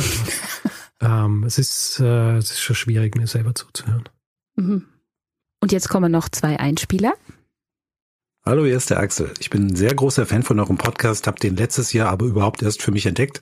Als Corona anfing vorher, muss ich zugeben, habe ich überhaupt keine Podcasts gehört und jetzt bin ich so weit, dass ich alle eure Folgen durchgehört habe, von Anfang an bis zu aktuellen. Und ich freue mich, dass ihr so konsequent jetzt seit 300 Folgen am Ball geblieben seid und jede Woche was Neues rausgehauen habt und mir damit auch immer den Mittwoch versüßt. Naja, manchmal auch den Donnerstag, je nachdem. Was mir besonders gut gefällt bei euren Podcasts, das ist einfach, dass neben der Wissensvermittlung schon durchklingt, dass ihr beide euch offensichtlich sehr gut versteht und das ist dieser Charme der Freundschaft, der da die ganze Zeit mit durchschwingt. So, genug erzählt. Ich habe eine Frage mitgebracht, die ihr ja haben wolltet. Die wäre, ihr macht das Ganze jetzt seit 300 Folgen immer recht flüssig, es kommt locker flockig rüber und äh, das wirkt immer so, als wäre das alles aus einem Guss. Jetzt bin ich mir aber ziemlich sicher, dass es nicht immer so ist. Was waren denn in diesen letzten 300 Folgen eure größten Stressmomente? Also zum Beispiel, einer von euch beiden verspätet sich zum Aufnahmetermin oder ihr macht eine Geschichte und merkt während der Geschichte, nee, das funktioniert nicht, das können wir so nicht bringen. Jetzt haben wir aber nichts anderes.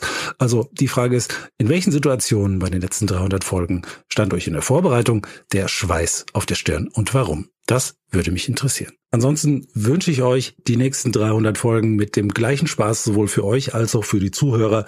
Macht so weiter, ihr seid super und ich freue mich jetzt schon auf den nächsten Mittwoch. Bis dahin.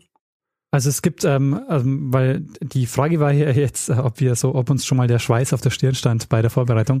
Äh, das ist eigentlich der Normalfall. dass, dass, es, dass es knapp wird und man sich denkt, oh, das muss aber noch und so. Und ähm, eigentlich es äh, kommt ganz oft vor, dass, dass ähm, wir überhaupt nicht zufrieden sind mit der Geschichte. Und ähm, ganz oft oder manchmal schreibt mir Richard so, ach Gott, äh, das ist ja, ähm, das ist, äh, diesmal ist es wirklich ganz furchtbar geworden. aber das sind aber meistens die Folgen, die auch gut ankommen oder die besonders gut ankommen. Hm. Ja, es ist, äh, es ist schwierig. Also das Imposter-Syndrom, das ist real, ja. Ja, wirklich. Das, das, äh, es existiert auch nach 300 Folgen noch. Und es wird wahrscheinlich nie aufhören. Also, ich glaube, selbst äh, wahrscheinlich vor allem, wenn ich dann mehr Zeit habe, mir auf Dinge, auf Folgen vorzubereiten, mehr gelesen habe und so weiter, dann werde ich wahrscheinlich immer das Gefühl haben, gut, da habe ich was auslassen oder da hätte ich das noch machen können und, und so in die Richtung. Aber ich meine, grundsätzlich, was jetzt, dass jetzt irgendwie Erfolg gegeben hat, wo ich während dem Erzählen so mir gedacht habe, okay, gut, das wird nix. Na gut, hat es auch gegeben. ähm, ja, also das, das passiert schon hin und wieder, aber ich glaube, wir schaffen es dann schon immer dann im Schnitt und so weiter, das so hinzukriegen, dass wir zumindest finden, gut, man kann es veröffentlichen. Ja. ja. Dass es dann der große Wurf ist. Das denke ich immer selten. Weiß auch nicht genau. Ich glaube, das hängt einfach auch damit zusammen, dass sie, ähm, dass sie halt nicht hören, was andere Leute hören in den Geschichten, die ich erzähle. Ja, das geht mir ähnlich. Also ähm, ich habe auch immer so dieses Imposter-Syndrom bei jeder Veröffentlichung eigentlich und fühle mich auch nie so so hundertprozentig wohl damit und denke mir immer, ach, das hättest du aber schon irgendwie besser machen können. Mhm. Man merkt es immer, wenn ich mich während der Aufnahme nicht wohlfühle oder ich höre das immer, wahrscheinlich hören das auch Leute, die die mehr Folgen gehört haben, Folgen, wenn ich so, wenn ich so ein bisschen hektisch werde im Erzählen. Das ist immer dann, wenn ich mich während dem Erzählen unwohl gefühlt habe, weil dann wollte ich so schnell wie möglich, dass das irgendwie vorbeigeht. Aber es ist lustig, weil ich habe nie das Gefühl, dass du was hektisch erzählst. ich glaube, das ist wirklich ein Ding, das, das sich in deinem Kopf abspielt. ja, das kann ja, das sein. Ich, das glaube ich auch. Also ich hätte das auch hm. noch nie gehört. Lustig. Hm. Also ich glaube, hektisch wäre das letzte Attribut, das irgendjemand dir geben wird. äh, äh, grundsätzlich mir wahrscheinlich auch nicht. Weiß gar nicht, wer von uns erzählt Geschichten langsamer. Also ich habe das Gefühl, dass du es bist, äh, weil du dir mehr Zeit nimmst, auch ähm, nochmal vielleicht auch für Exkurse und so. Hm. Also ja. bei dir habe ich mehr das Gefühl, du lehnst dich zurück beim Erzählen. Bei mir habe ich so das Gefühl, ich bin so aufgelehnt und, und peitscht so durch die Story. Nein, ich kann mich nicht zurücklehnen, weil sonst rennt mir der Schweiß in die Augen. Der Angstschweiß. Ja, ja es ist, äh, es ist immer ein bisschen äh, so ein bisschen eine Gratwanderung. Jede Folge. Ja. Eigentlich. Ja, aber das ist das Adrenalin, das jedes Mal dabei. Und ja, ja deswegen machen wir es. Deswegen, ja. deswegen sind wir so Podcast-Junkies. Ja, genau. Weil wir Adrenalin-Junkies sind. Die anderen gehen äh, irgendwie Bungee-Jumpen. Wir setzen uns einmal in der Woche hin und nehmen einen Podcast auf. Aber ich meine, ähm, Suse, ähm, ist das, wenn du auf der Bühne stehst, auch so? Oder ähm, ist das so, dass man das irgendwann verliert und sich denkt, ja gut, mache ich heute, heute Abend, passt schon? Mm, das hat sich natürlich mit der Erfahrung so ein bisschen, ähm, also je länger ich das mache, desto kürzer bin ich nervös. Das finde ich so lustig. Also mhm. vor einer Premiere bin ich immer mega nervös und je, läng je, je länger ich äh, spiele, desto schneller geht es weg. Also manchmal ist es nach zwei Minuten komplett weg. Mhm. Hm. Und manchmal ist es so, dass irgendwelche, wie wenn wichtige Leute, also bei euch ist es halt anders, da gibt es diese äh, Veröffentlichung und dann ist es draußen, aber bei, bei mir ist es so, wenn jemand Wichtiges in der Generalprobe war, den ich total schätze und dessen Urteil ich äh, sehr schätze, dann bin ich total nervös und dann bin ich bei der Premiere schon gar nicht mehr nervös, weil ich irgendwie weiß, ah, das hat schon mal jemand gesehen und fand es ganz okay, was ich da mache. Also so funktioniert es bei mir. Ja, ja. Aber das Phänomen kenne ich auch, weil ähm, ich habe insofern bin ich entspannter jetzt beim Podcast, weil ich weiß, okay, wenn die Folge jetzt richtig kacke wird, wir haben noch 299, ähm, bei denen es offensichtlich mal ganz gut gepasst hat oder bei denen es okay war. ja, ja, ja, aber äh, ich denke mir dann immer, ah, wir, wir sind immer nur so gut wie die letzte Folge, die wir gemacht haben. Was natürlich Unsinn ist, weil Leute hören uns nicht so chronologisch, sondern die hören uns irgendwie durch. Also dann müsste ich mir entweder nie Sorgen machen oder immer, ja, weil es sein könnte, dass sie immer eine Folge hören, mit der ich überhaupt nicht zufrieden war und dann kommt's raus, ja, dass man eigentlich Unsinn macht. Ja, man sieht, äh, der Podcast ist auch ein bisschen Therapie für uns. ein bisschen. Ja, schön weiter wachsen an sich selber. Ähm, ich habe äh, einen zweiten Einspieler versprochen. Ja, hallo. Ähm, erstmal natürlich Gratulation zu und vielen Dank für äh, die 300 Folgen. Gerne weiter so. Und meine Frage bezieht sich auf eure Aufnahme-Location.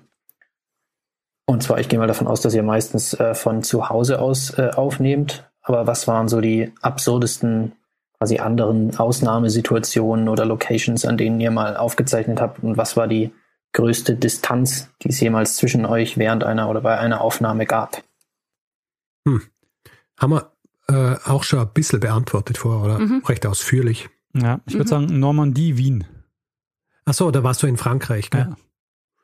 Ja. Ja, ich glaube, dürfte hinkommen. Ich meine, Wien, Hamburg ist auch ah. grundsätzlich relativ weit entfernt, oder? Ja, also im, im deutschsprachigen Raum mit so, es ist nicht das entfernteste, aber schon äh, ziemlich weit.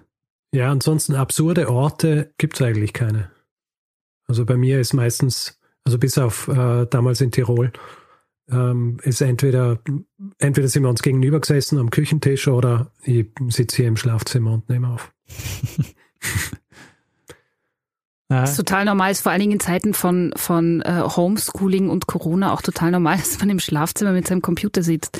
Das ist alles ich meine, das war, nicht mehr. Das war in, jetzt eh im letzten Jahr so, dass wir an unserer Herangehensweise, was den Podcast angeht, gar nichts ändern haben müssen. Das stimmt, ja.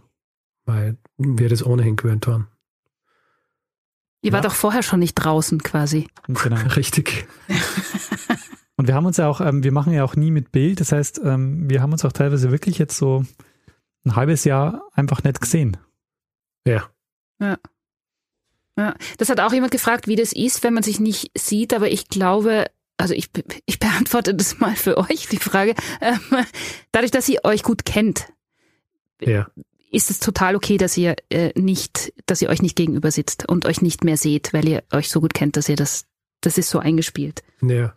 Also die, die Art und Weise, wie wir miteinander sprechen, natürlich hin und wieder wäre es gut, wenn man irgendwie das Gesicht von jemandem sehen kann, weil manchmal, das sind dann Dinge, die man rausschneiden, aber äh, dann weiß ich nicht genau, wollte Daniel jetzt gerade was sagen oder äh, war das nur gerade die Katze, die irgendwie gebrummt hat. Da, da muss ich dann halt nachfragen, aber ähm, abgesehen davon macht es wirklich keinen großen Unterschied, ob wir uns sehen oder nicht. Und das hat auch mit der Software zu tun, die wir benutzen, weil wir, die, die arbeitet halt oder die funktioniert sehr latenzfrei. Das heißt, wir können uns auch wirklich unterbrechen und es fühlt sich so an, als würde die Person neben uns sitzen. Hm. Es ist nicht so wie, ähm, ja, viele haben wahrscheinlich ähm, Zoom oder Skype oder sowas äh, schon mal benutzt. Ähm, da ist es anders, weil da wird wirklich auch sehr stark ähm, nur immer quasi eine Person hochgeregelt und die andere nach unten. Und das ist, da ist es sehr schwierig, so spontan zu sprechen. Ah, genau, das macht's auch aus. Ne, es ist ja ganz schwer vorstellbar, dass ihr nicht in einem Raum sitzt. Für mich immer noch. Also weil diese Software eben genau aus dem Grund, weil das so anders klingt als das, was wir gewohnt sind äh, über, über Distanz. Genau. Und du merkst es ja jetzt auch, Suse, ne? Also man hat so das Gefühl, man kann auch gleich reden und die anderen hören sofort. Ja, ja. Wir sitzen ja auch gar nicht zusammen. Ähm, okay. Ding, nächster Block. Äh, ich äh, nenne ihn Trivia 2 oder schnelle Fragen. Aha. Ich, ich, ich drücke jetzt so ein bisschen auf die, es sind auch so ein paar Schnellantworten möglich bei den mhm. Fragen, die ich jetzt stelle. Ja. Ich fange jetzt einfach mal an. Von welchem eurer bisherigen Protagonisten oder Protagonistinnen würdet ihr euch ein Poster in die Wohnung hängen? ein Poster. So, der, der Bravo-Starschnitt. Genau. ha. Ich glaube, ich würde wahrscheinlich, ähm, ich würde wahrscheinlich ein Poster von äh, Olga von Kiew nehmen. Mit den, mit den brennenden Vögeln. Sehr gut. Äh, ich habe äh, ewig schon vor, auf meiner Liste mir mal ein Poster von der Kurta zu kaufen. Äh, da habe ich mal eine mhm. Folge zu gemacht. Das ist so eine Rechenmaschine, so eine äh, mechanische. Und äh, die hätte ich gerne, da, da gibt es so wirklich schöne Poster, so in, in groß und in sehr, sehr schöne Aufnahme. Die hätte ich, das hätte ich gerne mal. Deine Antwort ist keine von diesen hunderten Personen, die wir schon besprochen haben, sondern eine Rechenmaschine. ja, richtig. Großartig. Sagt auch einiges über dich aus, wahrscheinlich. Nächste Frage. Macht ihr euch heute einen guten Wein auf oder einen Whisky? Ich habe mir schon einen guten Whisky aufgemacht. Er ist schon ähm, getrunken im Zuge dieser Folge. Ach so, deshalb wird die Laune immer besser. ähm, was aber nicht bedeutet, dass sie nach dieser Aufzeichnung äh, nicht auch noch äh, einen Wein trinken wird. Also ich habe weder Wein noch Whisky zu Hause, weil ich äh, normalerweise, ähm, wenn ich Alkohol trinke, nur ähm, ab und zu mal ein Bier trinke. Das heißt, ähm, ich habe schon im Kühlschrank ein äh, leckeres Radler. Das werde ich mir nachher zum Essen gönnen. Mhm. Oder ein Ingwer-Shot. Ingwer-Shot, ja, aber der ist halt unalkoholisch. Einfach ein, ein, ein, ein Freudengetränk. Kann ja auch ohne sein. Ähm, wann kommt endlich Geschichten aus der Geschichte Merch? T-Shirts und Taschen fände ich super. Viele Grüße Anna und ich hänge mich da dran. Viele Grüße Suse. Wir wollen Merch, ehrlich. Ah, ja. ja. Also wir denken schon lange drüber nach. Ich glaube, in, in letzter Zeit haben wir äh, nicht so viel drüber nachgedacht, weil wir ja durch die Umbenennung haben wir unser Logo ein bisschen angepasst, aber es ist, es ist jetzt das alte angepasste Logo und ich persönlich will kein Merch machen mit dem, mit dem angepassten Logo, sondern wenn, dann äh, müssen wir einmal ein neues Logo machen und dann würde ich sagen, könnte man, könnte man Merch angehen. Ja, würde ich auch sagen. Und wir haben ein mega Glück gehabt, dass wir das Merch noch nicht mit dem alten Logo gemacht haben. Stimmt. Ja. Das könnten wir jetzt einstampfen. Ja. Ich habe noch ein paar Zeitsprung-Sticker daheim rumliegen. Die haben jetzt halt schon Seltenheitswert. ja. Ich glaube, einen, einen Button habe ich noch. Von dem wir ursprünglich auch, glaube ich, nur 25 produziert haben. Aber prinzipiell ja, also denke ich, wird es äh, irgendwann geben. Vielleicht äh, nicht, nicht morgen, aber in naher Zukunft. Super. Welches war euer liebstes Episodenbild? Das finde ich eine lustige Frage. Der Axolotl. Ah, das ist schon süß. Also was Episodenbilder angeht, ähm, ich freue mich immer sehr, wenn es Bilder gibt zu Episoden, die sehr eindeutig sind und einfach zu finden. Und dann gibt es manche, wo ich fast stundenlang herumsuche, weil das halt irgendwie ein Thema ist, wo es jetzt halt irgendwie ein Objekt oder eine Person oder so gibt, die man darstellen kann. Ähm, vielleicht eines meiner Lieblingsepisodenbilder ist eines, das ich selber gemacht habe. Und zwar über eh diese Raketenpost in, in Schottland, weil da habe ich zufälligerweise im Urlaub vorher, ohne dass ich gewusst habe, dass sie die Insel fotografiere, habe ich die Insel fotografiert wo, äh, wo das Ganze stattgefunden hat. Man sieht sie zwar nur im Hintergrund, aber als ich die Fotos dann vom Urlaub durchgegangen bin, auf der Suche nach einem passenden Foto, habe ich, habe ich das entdeckt und da habe ich mich gefreut drüber. Nächste Frage. Ich mache hier voll hier weiter. Ähm, wie begeistert oder auch genervt ist euer privates Umfeld von eurem Podcast? Also ich bekomme mehr positives Feedback aus meinem Umfeld, ähm, als ich es mir jemals gedacht hätte. Also das, äh, ich, hm. also es ist also eigentlich nie ähm, genervtes Feedback, immer sehr freudiges Feedback. Ich auch. Also ich muss dazu sagen, wenn ich irgendwie, also ich rede ich red halt viel über den Podcast, weil es so viel ist, was sie, also viel meiner Zeit in Anspruch nimmt und meiner Aufmerksamkeit. Also ich habe schon manchmal das Gefühl, ich müsste jetzt irgendwie aufhören zu reden über das nächste Thema, das ich jetzt gerade vorbereite oder sonst wie. Aber ich glaube, grundsätzlich stehen in meinem Umfeld die meisten Leute dem Podcast recht wohlwollend gegenüber. Also man kann ihn mir nicht beklagen. Also nicht nur, nicht, nicht nur wohlwollend, sondern manche auch sehr begeistert. Und äh, das äh, freut mich natürlich. Meine Mutter damals hatte ja sogar ähm, unser gesamtes Archiv ausgedruckt und gebunden, damit sie abhaken kann, was sie schon gehört hat. Wow. Das Ja. ist schön. Das ist wie auch so ein Reverse Panini-Album irgendwie. ja. Das finde ich gut. Das war aber vor ungefähr äh, zweieinhalb Jahren und da war es schon ziemlich fett, dieses, äh, dieses Buch, das sie da gebunden hat. Äh, mittlerweile wäre es wahrscheinlich nur eine Spur dicker. Gebt ihr euch gegenseitig Feedback? Nie.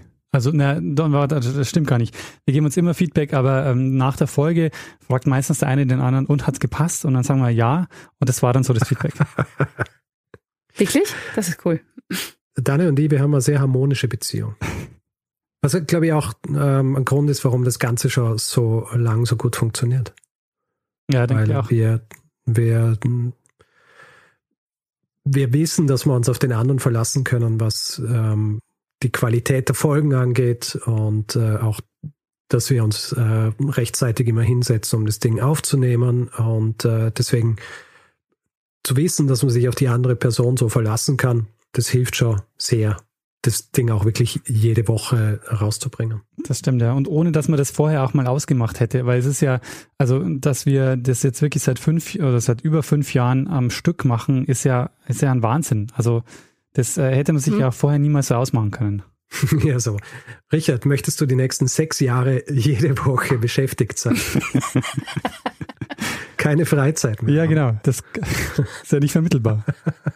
Er hätte gesagt, ja gut, Daniel, passt, mach das mit jemand anderem. Ich habe ein Leben. Tja, und jetzt ist der Podcast mein Leben. Okay, Achtung, wie lange werdet ihr Geschichten aus der Geschichte noch machen? Wollt ihr gemeinsam alt werden? Fragt Stefanie aus Wien. Tja, wie lange werden wir es noch machen? Also ich hoffe, so lange wie möglich. Also wir haben ja jetzt auch tatsächlich ähm, gestartet mit ähm, der Werbung und haben ja auch eine Firma gegründet, weil wir das Ganze so lange wie möglich auch äh, gemeinsam machen wollen. Also mittlerweile ist so, wir unsere Zukunft, ja, die, die hängt vom jeweils anderen auch ab. also wir können uns, wir können gar nicht aufhören damit. Es ist jetzt tatsächlich unser Schicksal, das bis ans Ende unserer Tage zu machen. Ja, dann tut's mir leid für euch. Aber das ist das Das Gute, schön. ähm, dass das halt tatsächlich das ist, was wir am liebsten ähm, arbeiten. Ja? Also das ist einfach das, was ich eigentlich schon immer am liebsten machen wollte. Ja? Also meine Tage damit verbringen, Bücher zu lesen, dann einmal in der Woche drüber zu reden. Was will ich mehr im Leben? Ja, und eben, dass ihr das beide teilt, das ist ja das, äh, dass das, dass das so gut ist. Ihr müsst euch ja nicht gegenseitig motivieren, weiterzumachen, oder? Also, weil Mhm. das, das ist schon schön. Das ist schon schön. ist Dann würde ich sagen, wir machen noch zwei Einspieler. Hallo Daniel, hallo Richard. Mein Name ist Jan und ich gratuliere euch ganz herzlich zur 300. Folge. Ich habe euren Podcast im ersten Lockdown im letzten Frühjahr entdeckt und bin seitdem ein begeisterter und regelmäßiger Hörer. Da ich selber auch gelernter Historiker bin, der leider nicht in diesem Beruf arbeitet, freue ich mich umso mehr regelmäßig Geschichten aus der Geschichte zu hören. Meine Frage an euch, wenn ihr nicht gerade selber aufnehmt, welche Podcast hört ihr am liebsten? Bei mir, und ich weiß, es ist ganz anders als beim Daniel, ich, ich habe äh, relativ wenig Zeit, Podcasts zu hören. Also ich höre Podcasts auch in erster Linie ähm, beim Kochen. Und nachdem ich ja im letzten Jahr äh, so gut wie nicht aus dem Haus gegangen bin, habe ich es auch nicht irgendwie am Weg ins Büro oder so gehört. Äh, deswegen, es gibt relativ wenig Podcasts, die ich ganz regelmäßig höre. Meine Podcast-App ist, hat, glaube ich, 50 oder 60 Podcasts drin, aber davon höre ich eben sehr wenig regelmäßig. Deswegen will ich jetzt mir auf keinen festlegen hier. Ich glaube, beim Daniel schaut es anders aus. Du hörst ja, glaube ich, jeden Tag stundenlang Podcasts, oder? Also ich höre zumindest so viel es geht, also ähm, sowohl beim Einschlafen als auch in allen Zeiten, wo ich jetzt nicht mit anderen Leuten kommuniziere gerade. Ähm, und habe, keine Ahnung, sicher 150 Podcasts abonniert und versuche so viel wie möglich davon auch zu hören. Aber ich will da jetzt echt auch keinen so herausgreifen, weil es gibt wirklich wahnsinnig viele gute Podcasts und ich höre eben sowohl einerseits auch so Corporate Podcasts, aber auch so ähm, äh, so freie Podcasts und ähm, also bin einfach insgesamt ein sehr begeisterter Podcast-Hörer noch immer. Ich meine, wer ähm, auf der Suche ist nach historischen Podcasts neben unserem, wird er da auch auf unserer Webseite fündig. haben wir auch eine, eine Liste mit Podcasts. Sehr guter Hinweis, Richard. Genau, wir haben da eine Liste mit Geschichtspodcasts. Und wer auch ähm, Geschichtspodcasts kennt, die da noch nicht sind, oder wer sagt, ha, hier, ich mache auch einen Geschichtspodcast, bitte nehmt mich auf die Liste, schreibt uns einfach und dann äh, setzen wir euch dazu. Genau. Okay, super. Dann noch ein Einspieler. Lieber Richard, lieber Daniel, zunächst einmal möchte ich euch ganz herzlich zur 300. Episode gratulieren. Ich bin letztes Jahr im März auf euch gestoßen und habe in weniger als einem Jahr alle Folgen durchgehört. Vielen Dank also, dass ihr unzählige Pandemiespaziergänge und Stunden in den eigenen vier Wänden ein ganzes Stück angenehmer gemacht habt. Natürlich möchte ich euch auch eine Frage stellen. Grabbeigaben sind ja eine wichtige Quelle, wenn es um den geschichtlichen Erkenntnisgewinn und die Beschreibung vergangener Gesellschaften geht. Daher ist meine Frage an euch, was würdet ihr in hoffentlich noch ferner Zukunft mit ins Grab nehmen wollen, um zukünftigen Historikern einen Einblick in unsere Zeit zu geben? Ich hoffe, die Frage ist euch nicht zu makaber, ich fand nur den Gedanken eines historischen Ich packe meinen Koffer interessant. Vielen Dank nochmal und ich freue mich schon auf die nächsten 300 Folgen Zeitsprung oder Geschichten aus der Geschichte. Liebe Grüße aus Gießen. Vielen Dank, hervorragende Frage. Mhm. Ah. Ja, Richard, was nimmst du mit? Naja, es müsste irgendwas sein, was jetzt irgendwie gerade so Standard ist, was man verwendet, damit es nicht irgendwie das Bild verzerrt. Ja. Also es dürfte eigentlich nichts sein, was irgendwie älter als zehn Jahre ist, weil sonst könnte man es nicht richtig datieren. Mein Grab, ja, wenn man es irgendwie später aufmacht. Ich meine, es darf auch nichts sein, was so verrottet, dass man nichts mehr damit anfangen kann. Keine Ahnung, wenn ich jetzt zum Beispiel ein Smartphone oder so mitnehmen würde ins Grab und man würde es finden und man würde aber so mit Strom nicht mehr Dinge betreiben, dann würden die Leute wahrscheinlich nur so ein schwarzes Ding sehen, wüssten wahrscheinlich nicht einmal, dass es ein Display ist und würden wahrscheinlich ganz komische Dinge reininterpretieren, was es tatsächlich war. Also, ähm, ich bin überfragt eigentlich, was hier sinnvoll wäre. Ich dachte, du wärst, also eigentlich habe ich jetzt gedacht, du sagst, ah, ganz klar hier, meine Uhrensammlung. Ja, aber das gibt ja nicht wahnsinnig viel Aufschluss über die Zeit, weil dann ist wieder auch wieder irgendwie verwirrend, weil dann sind unterschiedliche Uhren aus unterschiedlichen Gegenden und unterschiedlichen Zeiten drin. Ja, da denken sich die Historikerin oder die Historikerin später mal so, okay, was ist das für ein Typ gewesen? Der hat hier 20 Uhren dabei, die sind unterschiedlich alt, unterschiedlich, wieso braucht er 20 Uhren? In welcher Zeit hat der denn gelebt? Ist doch eigentlich äh, ganz spannend. Ja, eh, aber kann nur zu falschen Rückschlüssen führen. ja. Dass jemand da einfach auf die Idee kommt, ah, der hat gern Uhren gesammelt und hat es so gern mögen, dass er sie mit ins Grab genommen hat, das, das tut man, glaube ich, selten. Ah, Die Interpretation ist, der hat irgendwie ein Problem mit der Zeit gehabt. Er muss ein sehr gefragter Mann gewesen sein. äh, deswegen, Zeit war irgendwie wichtig für ihn. Ja. Ja, Vielleicht hatte die auch alle angehabt und gleichzeitig. Ja, ein sehr modischer Typ auch. Mhm. Hm. Was wäre denn bei dir, Daniel? Ja, mein erster Gedanke war Smartphone, aber du sagst natürlich richtig, was, dann hat man einfach so einen, so einen schwarzen Block mit so einem Glasdisplay drauf. Ähm, Hm. Bringt auch nicht viel. Aber Kopfhörer, ich mache, ich nehme das Mikrofon mit Kopfhörern. Muss man halt auch wissen, was es ist, oder? Ja, aber unser Podcast wird in 500 Jahren, in 500 Jahren auch noch gehört. Und dann kann er das So. hier nachhören. Gut, aber dann braucht er äh, unsere Grabbeilagen nicht, um mehr über uns zu erfahren, sondern kann er alles hören. Stimmt. Also wir nehmen einfach unsere ähm, Podcast-Folgen mit. Sehr gut. Auf einer goldenen Schallplatte. genau. Sehr gut. Super. Dann würde ich sagen, nächster Block. Dong. Money und Spenderinnen Mhm. ist der nächste Block. Ähm, ganz wichtige Frage. Wie viel Geld muss ich in einer Spende überweisen, um in den Danksagungen genannt zu werden? Finde ich schön. Gut, ähm, es ist was, was wir hin und wieder jetzt schon in, in, in Mails oder glaube ich auch in Folgen erwähnt haben. Wir haben einen gewissen Rückstau, was, ähm, was die Namen der Spenderinnen und Spender angeht. Das heißt, wir wollen alle Namen vorlesen. Äh, Es sind aber so viele Spenden, dass wir, wenn wir immer alle Namen vorlesen würden, dann würde jede Folge eine halbe Stunde länger gehen, als sie äh, bisher gehen. Und deswegen müssen wir, müssen wir es irgendwie limitieren und deswegen wird der Rückstau halt auch nicht weniger. Das heißt, äh, die Namen werden unabhängig vom Betrag vorgelesen, aber es dauert Zeit. Hm.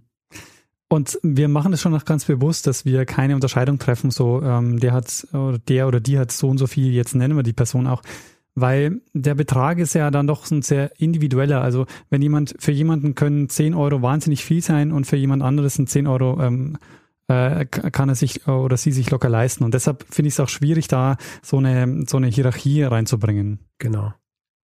Also ja, wir bitten einfach um Geduld, wenn jemand was überwiesen hat und bisher noch nicht genannt wurde. Der Name wird kommen. Es wird nur äh, eine Zeit lang dauern. Genau, wir haben alles auf der Liste. Ihr werdet vorgelesen werden. Sehr gut.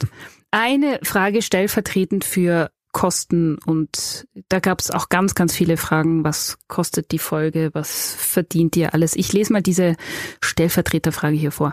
Kann man wirklich davon leben?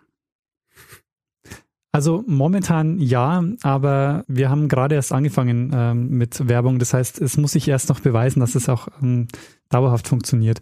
Aber ich denke, wenn es so weiterläuft, wie es momentan läuft, ähm, kann man davon leben. Ja. Das klingt gut.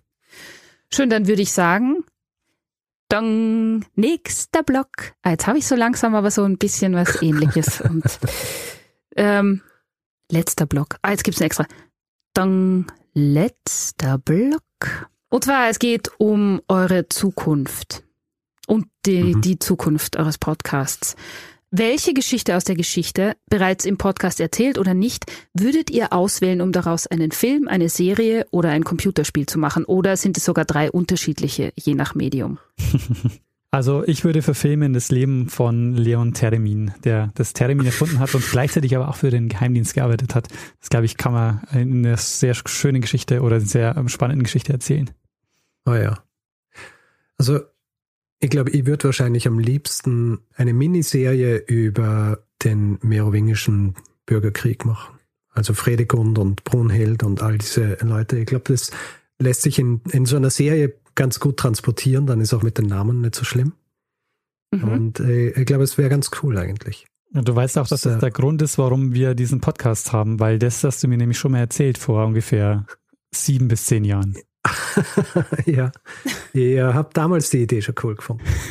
es, es gibt es auch nicht. Und äh, es ist eben auch so eine Zeit, die, oder auch eine Gegend, weil es gibt zum Beispiel ja diese, diese ähm, äh, Geschichte von Cornwall, die in England später, ein bisschen später, und ich glaube, sowas in die Richtung mit den Merowingern, das könnte ganz gut funktionieren. Und vor allem, weil man sehr ambivalente und auch ähm, interessante Charaktere dabei hat, Männer und Frauen.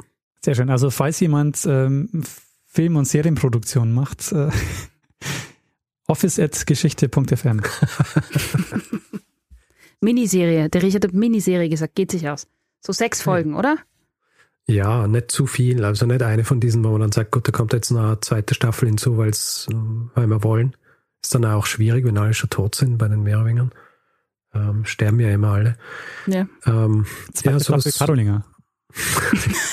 die Karolinger. Dazwischen Gott, vielleicht die, die Hausmeier. Genau. Ähm, ähnliche, ähnliche Frage, würdet ihr ähm, eine für eine Geschichtsreihe wie Terra X oder ZDF History was machen wollen? Hättet ihr da Lust drauf? Oder ist das, hm. ist das ein komplett anderes Feld? So eine Doku drehen? Also ich würde die Erfahrung auf jeden Fall gerne mal machen. Ich finde es schon spannend. Also ich hätte jetzt aber überhaupt keine Vorstellung, wie das dann tatsächlich bei denen ähm, konkret abläuft. Insofern fände ich es interessant, durchaus. Ja. Das ist natürlich ein anderes, äh, ist natürlich ein anderes Format. Ja? Also ich weiß nicht, wie gut man es transportieren könnte, aber grundsätzlich äh, ausprobieren und schauen äh, wäre schon interessant, ja. Office at geschichte.fm. genau, und ich habe vergessen, Lisa und Martin für diese Frage zu danken, weil ja nur ganz selten irgendwelche Namen drunter stehen und wenn ich die dann vergesse, das wäre blöd. Die letzte Frage, ähm, zum Thema. Äh, was wäre, wenn jemand mit einem Buchdeal daherkäme? Hättet ihr darauf Lust? Ähm, Lexikon. Lexikon. also ein Buch ist genauso wie Merch ähm, schon lange, also das haben wir schon lange auf dem Zettel, aber ist bislang noch an der Zeit gescheitert. Aber es ist auf jeden Fall was, ähm, was wir irgendwann mal machen wollen. Mhm. Und nochmal zu eurem Podcast zurück, jetzt gar nicht diese ganz großen anderen Felder. Habt ihr vor, weitere Crossover-Folgen mit anderen Podcasts zu machen? Ja. Gibt es da Planungen? Das haben wir jetzt ganz konkret für die, wir planen ja sehr wenig in die Zukunft. Äh, was ja auch damit zusammenhängt, dass wir nie wissen, was der andere machen wird, etc. Aber ähm, grundsätzlich äh, sind wir nie abgeneigt, ja. Ähm, es ist äh, natürlich eine andere Art von Folge, bedarf auch mehr oder anderer Vorbereitung. Aber äh, grundsätzlich ja, sind wir immer offen für sowas. Natürlich. Super, dann würde ich sagen, wir machen noch einen Einspieler. Lieber Daniel, lieber Richard, ich habe vor einem Jahr und drei Monaten angefangen, Zeitsprung zu hören, habe zehn Folgen wahllos mir ausgesucht und äh, war ganz angetan und habe mich dann entschieden, von Anfang an alles durchzuhören und bin gerade am letzten Wochenende bei der Folge 200 gelandet. Ein Jubiläum, was jetzt schon lange, lange zurückliegt. Äh, diese Folge hat mir sehr viel Spaß gemacht. Ich fand sie wunderschön, sehr informativ. Äh, mir hat es auch gefallen, dass es mal ein bisschen länger war als sonst und dass ihr einmal ein bisschen aus dem Nähkästchen geplaudert habt. Ähm, deshalb freue ich mich jetzt schon auf das Jubiläum, auf die 300. Die werde ich auch hören, obwohl mir noch äh, 98 Folgen fehlen bis dahin. Aber das ziehe ich jetzt einfach mal vor. Guilty Pleasure. Und äh, werde dann äh, wieder zu meinem normalen Modus zurückkehren und mir der Reihe nach alle Folgen reinpfeifen. Das macht wahnsinnig viel Spaß. Ich habe euch viel weiterempfohlen. Ähm, genieße das selber beim Kochen und beim Autofahren und äh, hoffe, hoffe wirklich sehr, dass ihr noch lange, lange weitermacht. Alles Gute euch beiden und ich hoffe, dass ihr die Lust nicht verliert. Danke. Ja, danke schön. Mhm. Und das ist übrigens auch was, äh, vielen, vielen Dank, äh, wenn du den Podcast auch weiterempfiehlst, weil das ist auch was, was einfach uns äh, hilft. So Mundpropaganda ist mit das Beste, was, ähm, was uns verbreitungstechnisch passieren kann. Ja, absolut. Unser, unser Wachstum ist vor allem sowas geschuldet eigentlich, oder? Dass, ähm, dass wir einfach von Leuten, die es angehört haben und sich gedacht haben, ah, es ist nicht uninteressant, erzähle ich. Ich glaube, ich weiß nicht, ob man es nur im Text, vielleicht haben wir es sogar im Text unserer Shownotes, dass man seinen Familie, Freunden und Nachbarn davon erzählen soll. Ja, so. genau. Und äh, sowas funktioniert ganz gut, ja. Okay, dann würde ich gleich noch einen Gruß anschließen. Hier ist Sebastian. Mein Gruß geht an Matthias von Hellfeld und Holger Klein vom Vrind Geschichte Podcast. Ich gehe euch jede Woche fremd und bleibe euch trotzdem treu. Boah, der plagt einfach einen fremden Podcast. Tja, das muss auch belohnt werden, oder? ja. Sehr gut. Ihr Lieben, Dong, das war's. Wir oh, haben, haben wir es geschafft. Alle Sind Themen durch? durch. Ja. Großartig. Ähm, wenn wir jetzt sagen, wo wir stehen, äh, in der Zeit, dann, äh, dann zeigen wir, wie viel wir tatsächlich geschnitten haben. Genau. Das ist wahrscheinlich auch nicht schlecht. Ja? ja. Also wir sind jetzt bei drei Stunden 25 Minuten. Äh, ich bin gespannt drauf, äh, wie, wie lang das, ähm, das fertige Produkt dann sein wird. Aber ähm, ja, großartig. Ähm, vielen Dank, Suse, für diese gigantische Arbeit hier, ja, dass du äh, das ähm, für uns quasi in Form gebracht hast und äh, dafür gesorgt hast, dass wir, dass wir nicht äh, vom Hundertsten ins Tausendste springen und auch ähm, wirklich alles behandeln, was, äh, was an uns gestellt worden ist und nicht einfach irgendwie nach zwei Stunden sagen, ah, wir müssen aufhören. Ja. Mit allem. Es war doch deutlich strukturierter als die 200, das kann man wirklich. Auf jeden Fall, ja. Ja, ja ähm, auch euch danke. Ich habe das wahnsinnig gern gemacht. Und äh, meine Kinder sind sehr froh, dass äh, im Wohnzimmer nicht mehr diese ganzen Schnipsel rumliegen, weil ich tatsächlich analog gearbeitet habe. Ähm, wirklich alle Fragen ausgeschnitten und den ganz, das ganze Wohnzimmer voll gelegt und deshalb. Ja, vielen, vielen Dank, Suse. Aber warte mal, Richard, bevor wir aufhören, ja. mhm. wollte ich noch einen Dank an dich richten. An mich? An dich natürlich. Ich bin wahnsinnig dankbar, dass wir das gemeinsam machen und ähm, wirklich auf äh, jeden Tag aufs Neue dankbar, dass dieses Projekt so gelaufen ist, wie es gelaufen ist, ohne dass wir es geplant haben und ohne dass es einfach und dass es auch so natürlich ähm, so so gewachsen ist.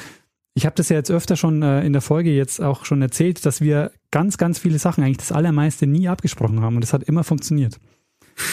und ähm, ja, also vielen vielen Dank, dass wir das so gemeinsam machen.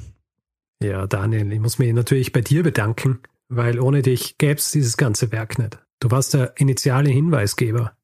Du bist Podcast-Pate für, für dieses Ding. Aber wie ich es vorhin schon gesagt habe, wir, wir führen eine sehr harmonische Beziehung. Absolut. Und ähm, ich glaube, das ist tatsächlich auch wirklich so die, die, das Geheimnis dieses, dieses Podcasts. Ansonsten hätten wir es nie so weit geschafft. Ansonsten hätten wir nie Erfolge 300 gehabt. Ich denke auch. Also in diesem Fall, Daniel, auch dir großen Dank und ich freue mich schon auf die nächste Folge, die wir machen werden. Absolut. Ähm, und auf die nächste Jubiläumsfolge. Mach mal. Also, die 500 dann, oder? Wollte ich gerade sagen, lassen wir die 400 aus oder machen wir die 500? Ja. Okay. Nee, 400 lassen wir aus. 500, 500 ist gut. Ja, super. Suse, ähm, nimm dir nichts vor. Okay. In dreieinhalb Jahren. Ja, da habe ich die Zeit. Ja, gut. In diesem Fall auch danke an alle, die Fragen gestellt haben, die uns äh, die schönen Grüße und Fragen auch eingesprochen und geschickt haben. Ähm, ohne euch hätte diese Folge nicht existiert. Und grundsätzlich natürlich auch vielen Dank an alle, die uns hören. Ohne euch wird nicht nur diese Folge nicht existieren, sondern ohne euch wird ähm, dieser gesamte Podcast nicht existieren, weil es keinen Grund gäbe, ihn zu machen. Richtig. Danke fürs Zuhören und ich hoffe, ihr bleibt uns auch die nächsten mindestens 200 Folgen gewogen, so dass wir auch tatsächlich eine 500. Ähm, Jubiläumsfolge machen können. Sehr gut, das haben wir ein schönes Ziel. Genau. Man braucht immer was, auf das man hinarbeitet. Sollen wir in jeder Folge sagen, wie viel es noch, wie viel es noch ist bis zur 500. Nach drei Stunden 30 würde ich sagen, Feedback-Block lassen wir aus und gehen wir einfach direkt über zu der einen Person, die bei diesem Podcast immer das letzte Wort hat. Und vielleicht, Suse, magst du diesmal sagen, wer das ist? Bruno Kreisky. Lernen ein bisschen Geschichte. Lernen ein bisschen Geschichte, dann werden Sie sehen, der Reporter, wie das sich damals entwickelt hat. Wie das sich damals entwickelt hat.